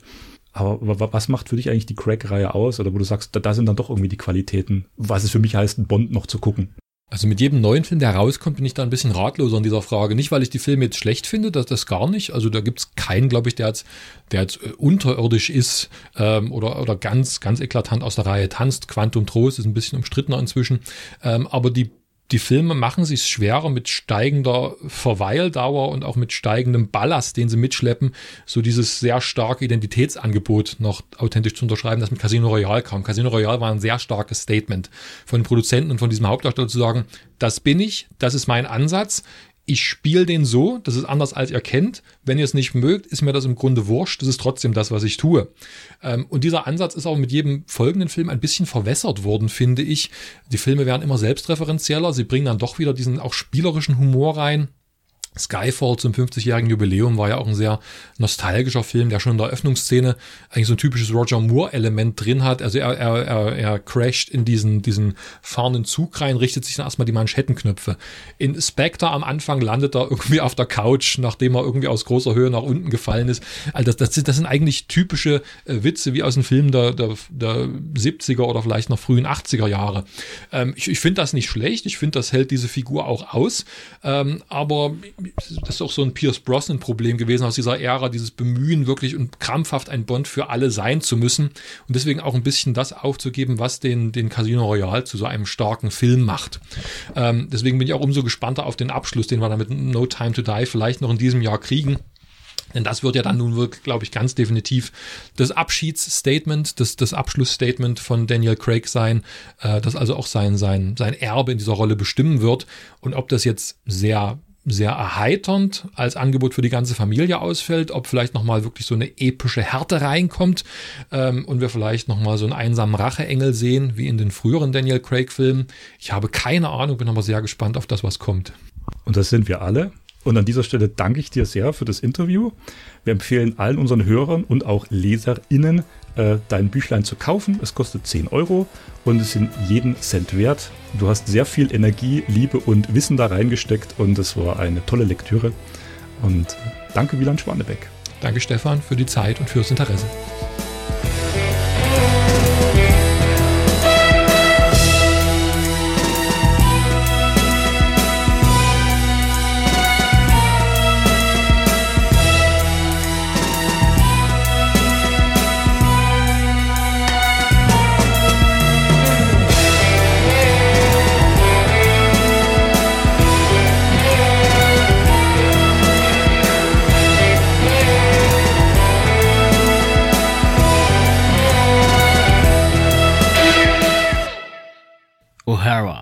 Eine Söldnerin und zudem auch Anführerin einer Gruppe von taffen Typen, die nun in einem abgelegenen Teil Afrikas Geiseln befreien soll. Leider geht die Mission schief und das Team muss sich letzten Endes diversen Rebellen und Gaunern erwehren. So viel zur groben Handlung. Ich weiß, das klingt gerade wie nach einem Plot aus der Millennium-Films-Schublade, aber vielleicht kann ja die Hauptdarstellerin was reißen. Die wird nämlich von der überaus talentierten und von der Filmwelt geschätzten Megan Fox verkörpert. Hm, wahrscheinlich zieht das genauso wenig. Na gut, dann überlasse ich das Feld unserem Action Man des investigativen Journalismus. Bühne frei für Professor Dr. Benedikt Wilken. Vielleicht findet er ja ein paar Pluspunkte in Rogue Hunter.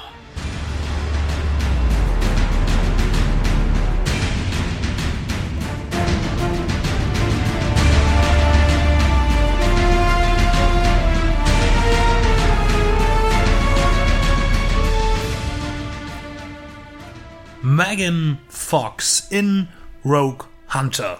Oder auch nur Rogue.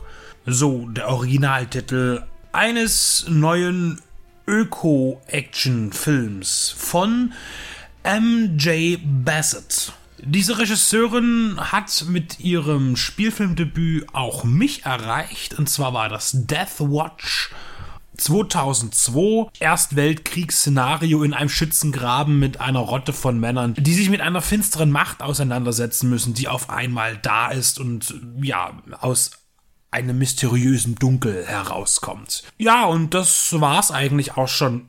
Es kam dann noch prominent zehn Jahre später Silent Hill, also die Fortsetzung, Revelation. Ich glaube, zu dem Film habe ich gar keine Meinung, ich kann mich nicht dran erinnern, ich habe ihn aber gesehen. Und ansonsten hat sie sehr viel im Fernsehen gemacht. Ja, und nach eben einer sehr langen Fernsehzeit ist sie in den letzten Jahren auch wieder filmisch aktiv geworden mit zum Beispiel Inside Man Most Wanted, der nicht besonders gut ankam auf dem Markt und jetzt auch mit Rogue, der ebenfalls mit vielen Problemen kommt. Dabei gibt es doch auch einiges Gutes zu erzählen. Mit einer geschlagenen 3,9 finden wir Rogue Hunter bei der IMDB und es ist absolut berechtigt, diese Durchschnittsmeinung. Ich musste immer so ein bisschen an die 90er und Steven Seagal denken. Wir bringen einen Actionfilm und äh, packen noch ein äh, umweltökologisches Thema mit rein. Wir wollen also auch, dass der letzte Action-Konsument über wichtige Themen in der Welt informiert wird. Und das ist absolut in Ordnung. Und äh, mit dem Zeigefinger drückt uns da die dreifache Mutter Megan Fox drauf, die hier, äh, ja, auch, ich weiß gar nicht, wie ich das sagen soll, ein Statement zu ihrer Karriere abgibt. Denn die scheint so ein bisschen vorbei zu sein, zumindest wenn man vergleicht, wie sie gestartet war. Also großes Hollywood ist vorbei, wir sind jetzt auf dem B-Markt angekommen und so viel hat sie ja auch in letzter Zeit nicht gemacht. Sie ist eher in den Musikvideos ihres neuen ja, Lebensgefährten Machine Gun Kelly aufgetaucht. Und äh, Megan Fox macht ihre Sache doch ganz gut. Ich kann mich zwar immer nicht, sie ist ja wie Stallone, das Gesicht verändert sich von Film zu Film. Sie sieht ja immer anders aus. Sie ist ja auch in diese Falle getappt der plastischen Chirurgie, obwohl sie ja eigentlich mal eine ganz hübsche war. Äh, aber sie ist jetzt äh, keine, von der man behaupten könnte, sie würde dem Film nicht eine gewisse Energie geben. Das ist es nicht. Also da kann sie auf jeden Fall mithalten. Aber optisch ist es doch eine ganz schöne Gewöhnungssache. Immer noch für mich. Es ist ein Szenario in Afrika. Äh, sie Megan Fox spielt eine sehr taffe Söldnerin, die ja für spezielle Einsätze gebucht wird. Sie ist umzingelt äh, von ihrer Truppe. Es sind alles Männer, harte Typ mit großen Wummen und sie ist äh, der allerhärteste Typ von allen. Und äh, sie befreien äh, ein junges Mädchen, eine Tochter eines wichtigen Politikers aus den Fängen von terroristischen Schergen und fliehen dann ja in die Wüste. Sie sind erfolgreich, also sie können das Mädchen und zwei weitere auch noch äh, erretten, aber allerdings äh, bei der äh, Fahrt mit dem Fahrzeug von dem Ort des, äh, des Lagers der, der, der Entführer hinweg werden sie eben doch noch attackiert und müssen auf das Fahrzeug verzichten, müssen dann also sich zu Fuß ja durch die Wildnis Afrikas schlagen. Verfolgt auch von den Terroristen, aber nicht nur das, denn wir haben es auch noch mit entlaufenen Löwen zu tun. Afrika gibt es auch Löwen in freier Wildbahn, aber wir reden hier tatsächlich von entlaufenen Löwen, nicht gentechnisch manipuliert. Es ist kein äh, Über-Creature-Feature. Nein, es sind einfach Löwen oder eher auch Löwinnen, die sind hier die gefährlicheren Wesen, die von einer Löwenfarm geflüchtet sind. Löwenfarmen, das ist jetzt dieses Thema, die gibt es sehr viele, wo äh, rein juristisch legal Löwen gezüchtet werden, um dann, wenn sie ausgewachsen sind, äh, ja, ausgeschlachtet zu werden für hauptsächlich den asiatischen Markt, für irgendwelche Spinner, die glauben, dass da Potenzen zu erweitern sind. Also es geht hier um, um äh, da ja Tiger immer weniger erscheinen, eigentlich der Tigerpenis das große Vergrößerungsmittel zu sein scheint, äh, muss man jetzt aber auch immer öfter auf Löwen zurückgreifen. Also hier werden Löwen gezüchtet, einzig um allein, um dann getötet zu werden, äh, um dem Markt zu dienen. Also eigentlich so wie bei uns auch alle anderen Tiere wie Kühe, Schweine und Hühner. Also da kann man jetzt auch keine Differenz ziehen. Deswegen ist es insofern nichts Besonderes, dass es Löwen sind. Außer natürlich, dass Löwen eher noch vom Aussterben bedroht sind. Natürlich werden diese Löwen auch gezüchtet, um zum Beispiel dann reichen Menschen als Beute angeboten zu werden auf Safaris. Oder aber auch werden Kinder, also Miezen, Miezchen, kleine Löwen äh, an, in alle Welt an Streichelzoos oder eben auch Zoos oder Zirken verkauft. Und die werden dort natürlich unter sehr, sehr widrigen Umständen gehalten und das möchte MJ Bassett gerne anprangern und das tut sie auch und das darf sie auch und das soll sie auch.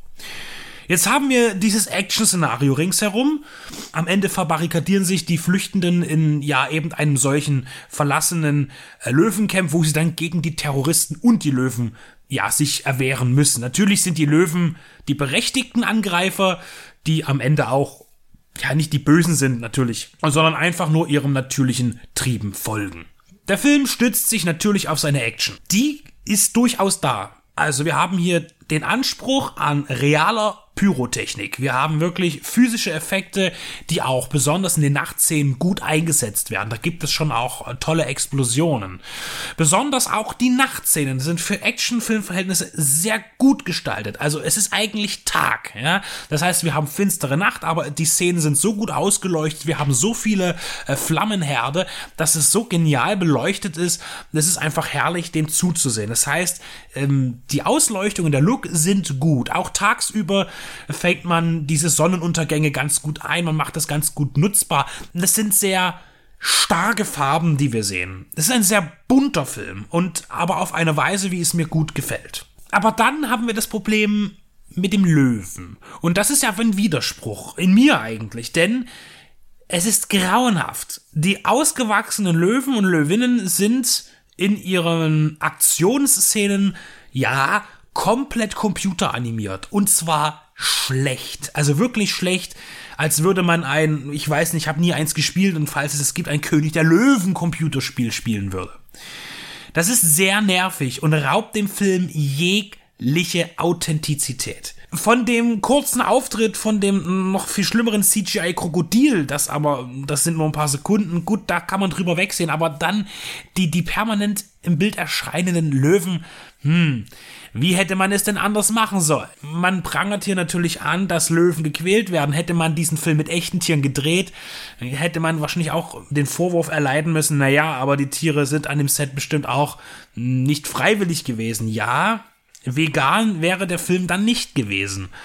Und das war sicherlich auch das Anliegen der Regisseurin. Aber es sieht nicht gut aus. Und hätte man nicht hier doch mehr mit Puppen arbeiten können, mit Mechatronik und Einstellungen, ja, das hätte man machen können. Es hätte sehr viel besser ausgesehen, aber es wäre natürlich auch sehr viel teurer geworden und aufwendiger. Da fällt der Film für mich schon komplett durch. Es gibt dann noch andere Dinge, die sehr schwierig sind. Einerseits zum Beispiel auf der ähm, ja emotionalen Ebene, wo ich dann sage, es sind so alles so unterkühlt dort. Die die die auch auch Megan Fox. Man versucht zwar immer ähm, ein paar emotionale Szenen einzubauen. Da gibt es mal ein Gespräch, da erfährt man was aus der Vergangenheit und dann merkt man auch, warum ist sie so eine Taffe geworden. Oder es, es geht auch um andere Leute, die dort auftreten. Aber gleich am Anfang, wenn Leute sterben, ist es scheißegal. Ihre Teammitglieder, peng peng tot. Ja Pech gehabt, aus dem Auto werfen, lass mal liegen, keine Träne, kein Problem. Ähm, es werden Leute zurückgelassen, eine Frau wird zurückgelassen, ein Gefecht, alle springen in Fluss, sie wird angeschossen, also eine der wenigen Kolleginnen, ich vergaß, es gab doch am Anfang eine Frau, die wird aber gleich niedergemacht, die wird angeschossen, äh, kann sich noch normal artikulieren. Sie wirkt nicht besonders stark verletzt und, und sie sagt aber ganz einfach, ach, lasst mich hier zurück und mit der Warnung, na, du weißt doch, was passiert, wenn sie dich erwischen, dann Vergewaltigung, was wird alles kommen, scheißegal, ich bleibe hier, springt ihr ins Wasser und am Ende opfert sie sich und keiner weint ihr eine Träne hinterher. Das sind so Sachen, wo ich sage, äh, ja, das ist natürlich, das soll vielleicht diesen, diesen, die, die Härte zeigen von den Leuten, die bestimmt auch notwendig ist, wenn man in so einem Geschäft arbeitet, aber diese völlige Abwesenheit von, von, ja, irgendwie Kameradschaft und, und Freundschaftlichkeit da, das, das stört. Genauso wie es sehr fragwürdig ist, dass Megan Fox, jetzt sage ich die ganze Zeit Megan Fox, sie heißt Samantha im Film, äh, sie versteckt sich vor einer Löwin unter einem Auto und einem Jeep, da passt sie drunter. Und da würde sie auch nochmal drüber passen, da würde sogar ich drüber passen. Aber die Löwin, die wesentlich graziler ist, passt nicht unter das Auto und sie ist dort in Sicherheit. Das sind Dinge, die funktionieren dramaturgisch einfach nicht. Ah, das ist also sehr, sehr schwierig. Was haben wir also hier? Rogue Hunter haben wir. Nein, der Film ist nicht gut. Wegen genannter Mängel. Hätte man sich beim technischen und beim Drehbuch noch ein bisschen mehr Mühe gegeben, also vor allem nicht nur ein bisschen, sondern gerade bei den Tiereffekten wesentlich mehr Mühe gegeben, hätte das sehr wohl ein ansehnlicher B-Action-Film werden können. So aber nicht. Mutmaßlich vielleicht für eine Generation, die nicht mehr weiß, wie ein echter Löwe aussieht. Gedreht wurde im Action-B-Film-Paradies Südafrika. Kein Problem, wir haben den Handlungsort Afrika. Äh, ist ansonsten eine britische Produktion aus dem Jahr 2020, sehr frisch. Erschienen bei Leonine und ja, von mir gibt es aber leider nur ein Löwenmähnen schütteln für dieses Ergebnis.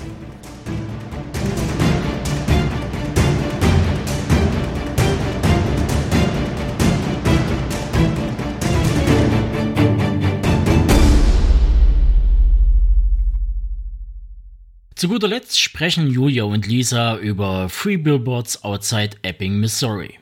Fleißige Radionauten werden jetzt die Ohren spitzen und ausrufen: Hey, das Drama von Martin McDonough habt ihr doch schon durchgenommen. Ja, das mag sein, aber wir reden hier von einem echt sehenswerten Stück Film. Und da kann es einfach nicht genug Meinungen geben. Finde ich. Deshalb Ohren auf und reingelauscht. Ich war und bin der Tobe und ihr hört immer noch die Brett Radio das beste auditive Filmmagazin der Welt, das sich jetzt verabschiedet und in 14 Tagen wieder über den Äther bzw. das Netz strömt. Bye bye.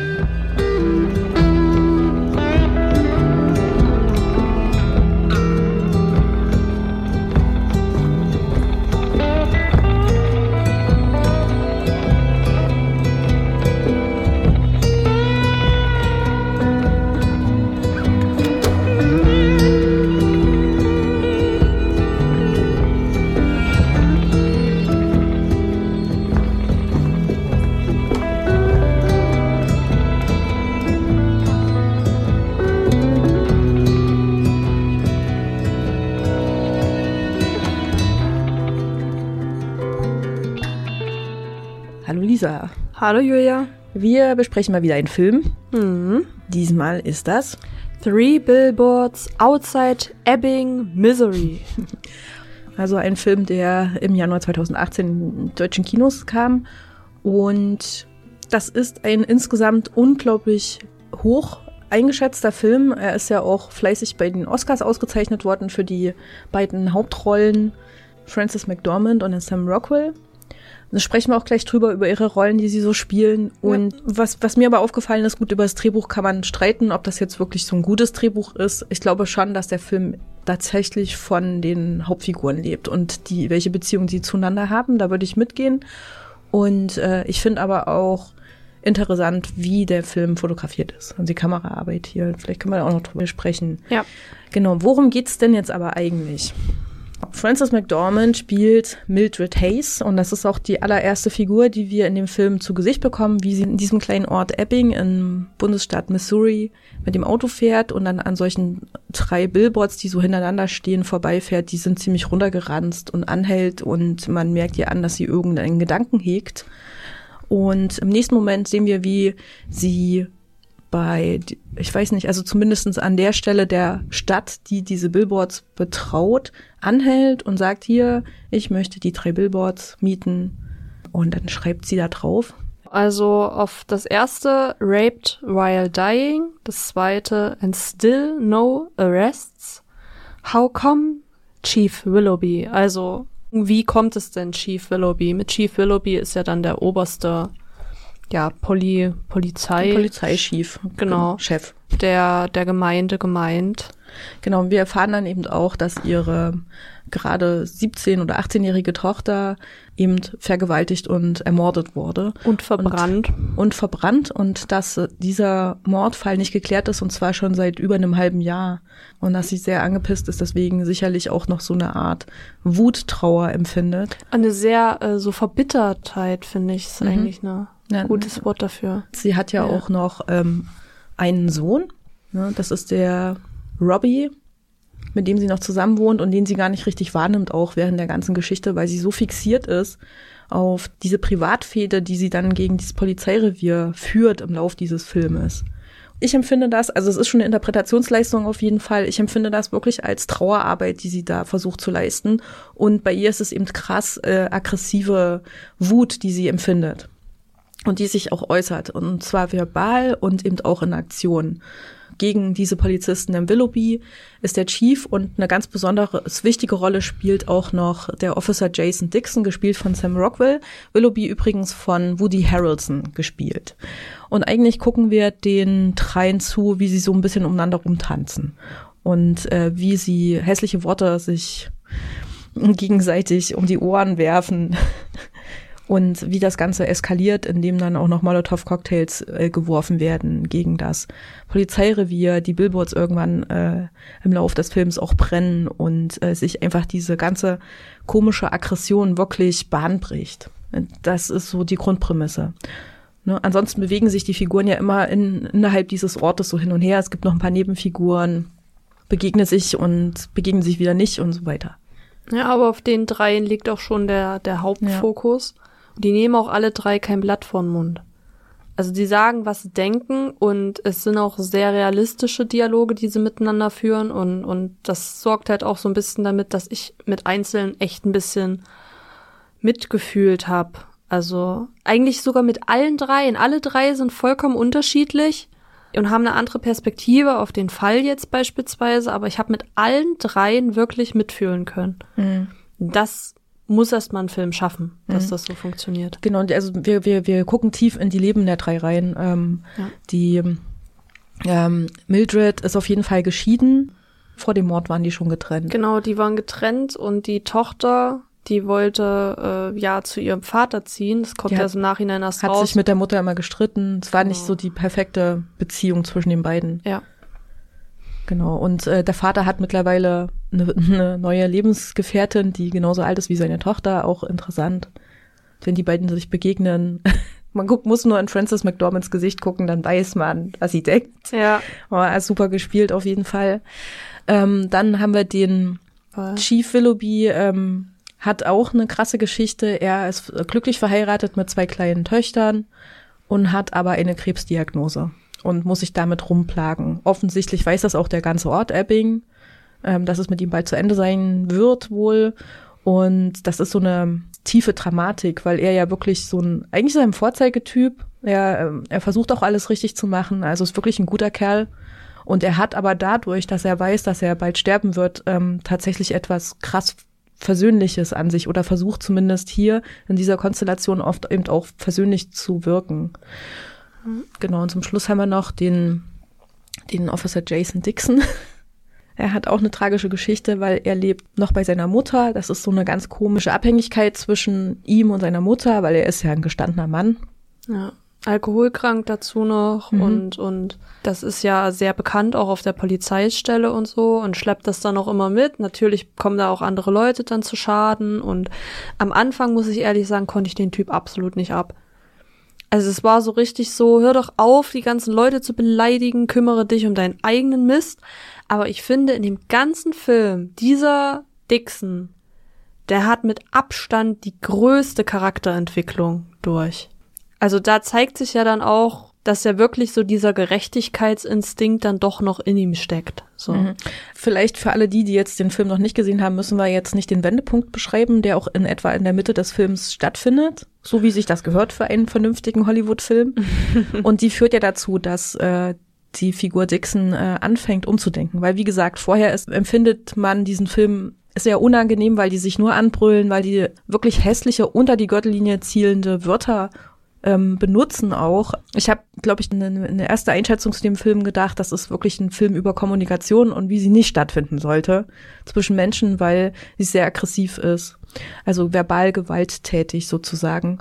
Und das ganze Jahr im Lauf des Films auch noch wirklich in Aktion, also in wirkliche Gewalt gipfelt. Ne? Also Dixon und äh, Mildred, die gacken sich ja wirklich nur an. Die hassen sich regelrecht. Oder man denkt das zumindestens. Und das liegt sicherlich auch daran, weil sie gegenseitig sich auch nicht kennen und sich auch nicht kennen wollen, sondern das ist nur geballte Gefühle, die sie haben, die sie aneinander ablassen. Die, weil sie sie nicht anders kompensieren können vielleicht auch. Das haben alle beide für mich gemeinsam. Ja. Die haben halt zwar unterschiedliche Geschichten, aber eigentlich dasselbe Problem. Genau, und bei ähm, Dixon gibt es halt dann diesen Wendepunkt, der ihn ganz krass betrifft und der ihn so ein bisschen so zum Umfühlen und Umdenken bringt. Da ich würden mir jetzt aber mehrere Szenen dazu einfallen. Du meinst, das ist eher so eine schri- schrittweise Entwicklung? Ja, also das an ist ja jetzt kein Spoiler, aber äh, beispielsweise die Krankenhausszene ist für mich so, wo ich glaube, wo er das erste Mal merkt, oh mein Gott, was habe ich denn eigentlich falsch gemacht so. Aber es gibt wirklich ein, eine Aneinanderreihung von Prozessen, die ihn dann wirklich zu diesem Umdenken bringen. Genau. Und auf halt auf Grundlage ähm, der der Chief Willoughby, der hat ja auch äh, weil er ja auch von Dixon relativ viel hält. Der sagt ja hier, guck mal, du hast lauter Probleme, aber reiß dich doch mal am Riemen, so. Vielleicht ist er in dem Fall quasi der, der abwesende Vater, weil Dixon hat offensichtlich keinen Vater, aber es kommt keiner vor. Ja. Genau, und der die- ihm diese Worte schenkt, die ihm normalerweise vielleicht ein Vater hätte schenken können. Genauso wie vielleicht auch Mildred dann diesen nicht ausreichenden Ehepartner, von dem sie getrennt ist, dass sie dann quasi, von dem sie auch keinen Trost erwarten kann oder sowas. Dass Willoughby dann in dem Moment diese tröstenden Worte für sie findet, die sie braucht auch. Das macht den Film dann auf eine gewisse Weise auch wieder sehr einfach. Ne? Also man, es ist keine komplexe Geschichte, sondern es geht darum, dass du zwei Figuren hast, die sich vermeintlich hassen, die hässlich zueinander sind. Dann gibt es etwas, was die beiden zum Umdenken bringt. Ähm, und ja, wie das Ganze ausgeht, können wir ja offen lassen. Aber einfach Aber- dieses, dieses Zusammenspiel von diesen Figuren plus von diesen verschiedenen Elementen. Also es gibt sowohl Gewalt in dem Film, es gibt extrem bösartige Rachegedanken in dem Film, es gibt aber auch Humor in dem Film. Wenn auch sehr dunkler Humor, aber der kommt trotzdem irgendwie an. Und ich finde, so ein Spagat zwischen diesen unterschiedlichen Sachen zu bekommen, das ist extrem schwierig, wurde aber gut umgesetzt. Wobei ich den Zynismus von, äh, von Mildred auch als etwas empfinde, was sie sich antrainiert hat, um ihren Schmerz zu übertünchen. So, und dass sie halt äh, eben, naja, eben eigentlich nicht in der Lage sind, mit, mit den Gefühlen umzugehen. Nicht richtig zumindestens. Und das ist das, was uns der Film irgendwie erzählen will. Und das ist aber sehr einfach. Aber ich finde trotzdem äh, super spannend, wie du es gerade gesagt hast, diesen beiden Figuren, Sam Rockwell und Frances McDormand, dabei zuzuschauen, ist einfach ein Fest. So, diese Entwicklung mit zu erleben. Also ich erlebe diese äh, Emotionen, die die beiden haben, wirklich mit. Also ich fand auch am Ende wieder, dass ich wieder ein bisschen Pipi in den Augen hatte, weil ich einfach die Aussage von dem Film schon, ob, obwohl sie vielleicht einfach ist, aber trotzdem so treffend und wichtig finde in unserer Gesellschaft, die ja auch ungefiltert manchmal uns eben hässliche Sachen sagen lässt, ohne dass wir darüber nachdenken, dass es den anderen verletzt und ohne vor allen Dingen darüber nachzudenken, dass wir vielleicht versuchen, etwas zu kompensieren, was wir auch anders kompensieren könnten, auf andere Arten und Weisen, die weniger gewalttätig sind. Ja. Zum Beispiel, indem wir einfach vielleicht jemanden finden, der uns tröstet, weil wir einfach Schmerz empfinden. Ja. Vielleicht traut man sich als Erwachsener das auch nicht so auszusprechen. Ich weiß nicht, als Kind, ne, da weint man, drückt sich an seine Mama dran und lässt sich über den Kopf streicheln. Als Erwachsener ist das schon ein bisschen schwerer. Ich glaube, das ist einfach generell, wenn man Probleme so mit Trauer und so hat, dann wird wahrscheinlich der Film enorm wehtun, aber auf der gleichen Seite auch helfen. Ich glaube, das ist so ein Geben und Nehmen. Er bietet schon gewisse Lösungswege an, der Ja. Film auch. Auf jeden Fall. Hm. Vielleicht eins noch, was mir halt aufgefallen ist, ist eben, dass dieser Film so wahnsinnig toll fotografiert ist. Also dass diese Bilder sehen einfach immer gut aus, wie in so einer Instagram-Geschichte. Diese Three Billboards, die sind so oft in diesem Film zu sehen und immer aus einer anderen Blickwinkel. Da ist sehr viel tolle ähm, Kameraarbeit geleistet worden. Und wenn ich darüber nachdenke, denke ich auch, naja, muss, braucht so ein Film halt diese perfekten Bilder in, als Hintergrund für diese wirklich hässliche, hässlichen Gefühlsausbrüche und so weiter. Und dann denke ich mir, ja, gerade, weil es das Ganze nochmal kontrastiert, weil es sagt ja, unsere Welt ist halt wie eine Instagram-Story. Es ist immer alles schön, es ist immer alles die, der perfekte Blickwinkel. In Wirklichkeit ist es das halt nicht. Und der Film, der nimmt sich ja auch Zeit, diese Bilder zu zeigen und Mhm. lässt dann auch mal wirklich Musik und irgendwelche, Kom also Dialoge komplett im Hintergrund. Also allein am Anfang, wo, wo die Mildred mit ihrem Sohn nach Ebbing fährt mit dem Auto, äh, die reden ja erstmal, ich glaube, nach sechs oder sieben Minuten fangen die überhaupt erst an zu reden. Und bis dahin sieht man wirklich nur das Auto, wie das fährt, man sieht den Hintergrund, man sieht die Gemeinde, man sieht die Billboards. Selbst das, obwohl noch nicht wirklich was passiert ist, ist ja auch schon irgendwie spannungserregend so. Also sowas mag ich ganz gerne. Es machen leider viel zu wenig Filme. Von den meisten Filmen muss man meistens anhalten, dann in der Mitte, um mal Luft zu holen. Und dieser Film, der nimmt sich aber die Zeit. Ja, ich habe gerade noch den Gedanken gehabt, dass es halt vielleicht auch diese schöne Kulisse von diesen komischen Kleinstadt-Ebbing, ne?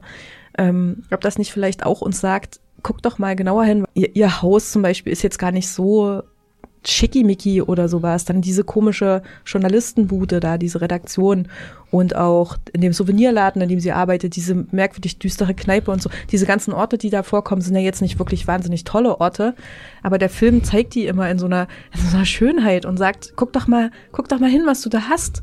Klar, es ist vielleicht eine doofe, dunkle Spielunke, aber immerhin, du kannst da Billard spielen und deine Freunde treffen und ein Bier trinken. Ist doch cool, ist doch schön. Sind Genieß es sehr, doch mal. sind sehr realistische Orte. So sehen die Sachen wirklich aber aus. sie sind, findest du, ich finde die ja so ästhetisch ein bisschen überhöht. Das sind eigentlich, Ja. das sind eigentlich lapidare Orte, ne, die jeder kennt, aber sie sehen immer so gut aus.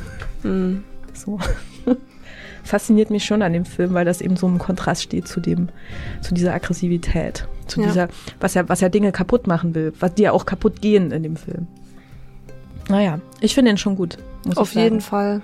Es ist auf jeden Fall empfehlenswert, sich mal anzuschauen und sich auch die Zeit zu nehmen, Handy weg und dann wirklich diese knapp zwei Stunden wirklich in aller Ruhe sich den Film anschauen und ein bisschen drüber nachdenken. Ja, cool. Dann äh, danke, Lisa, dass wir wieder mal schön gesprochen haben über den Film. Ja. Bitte, bitte. Bitte, bitte, danke, danke. Tschüss.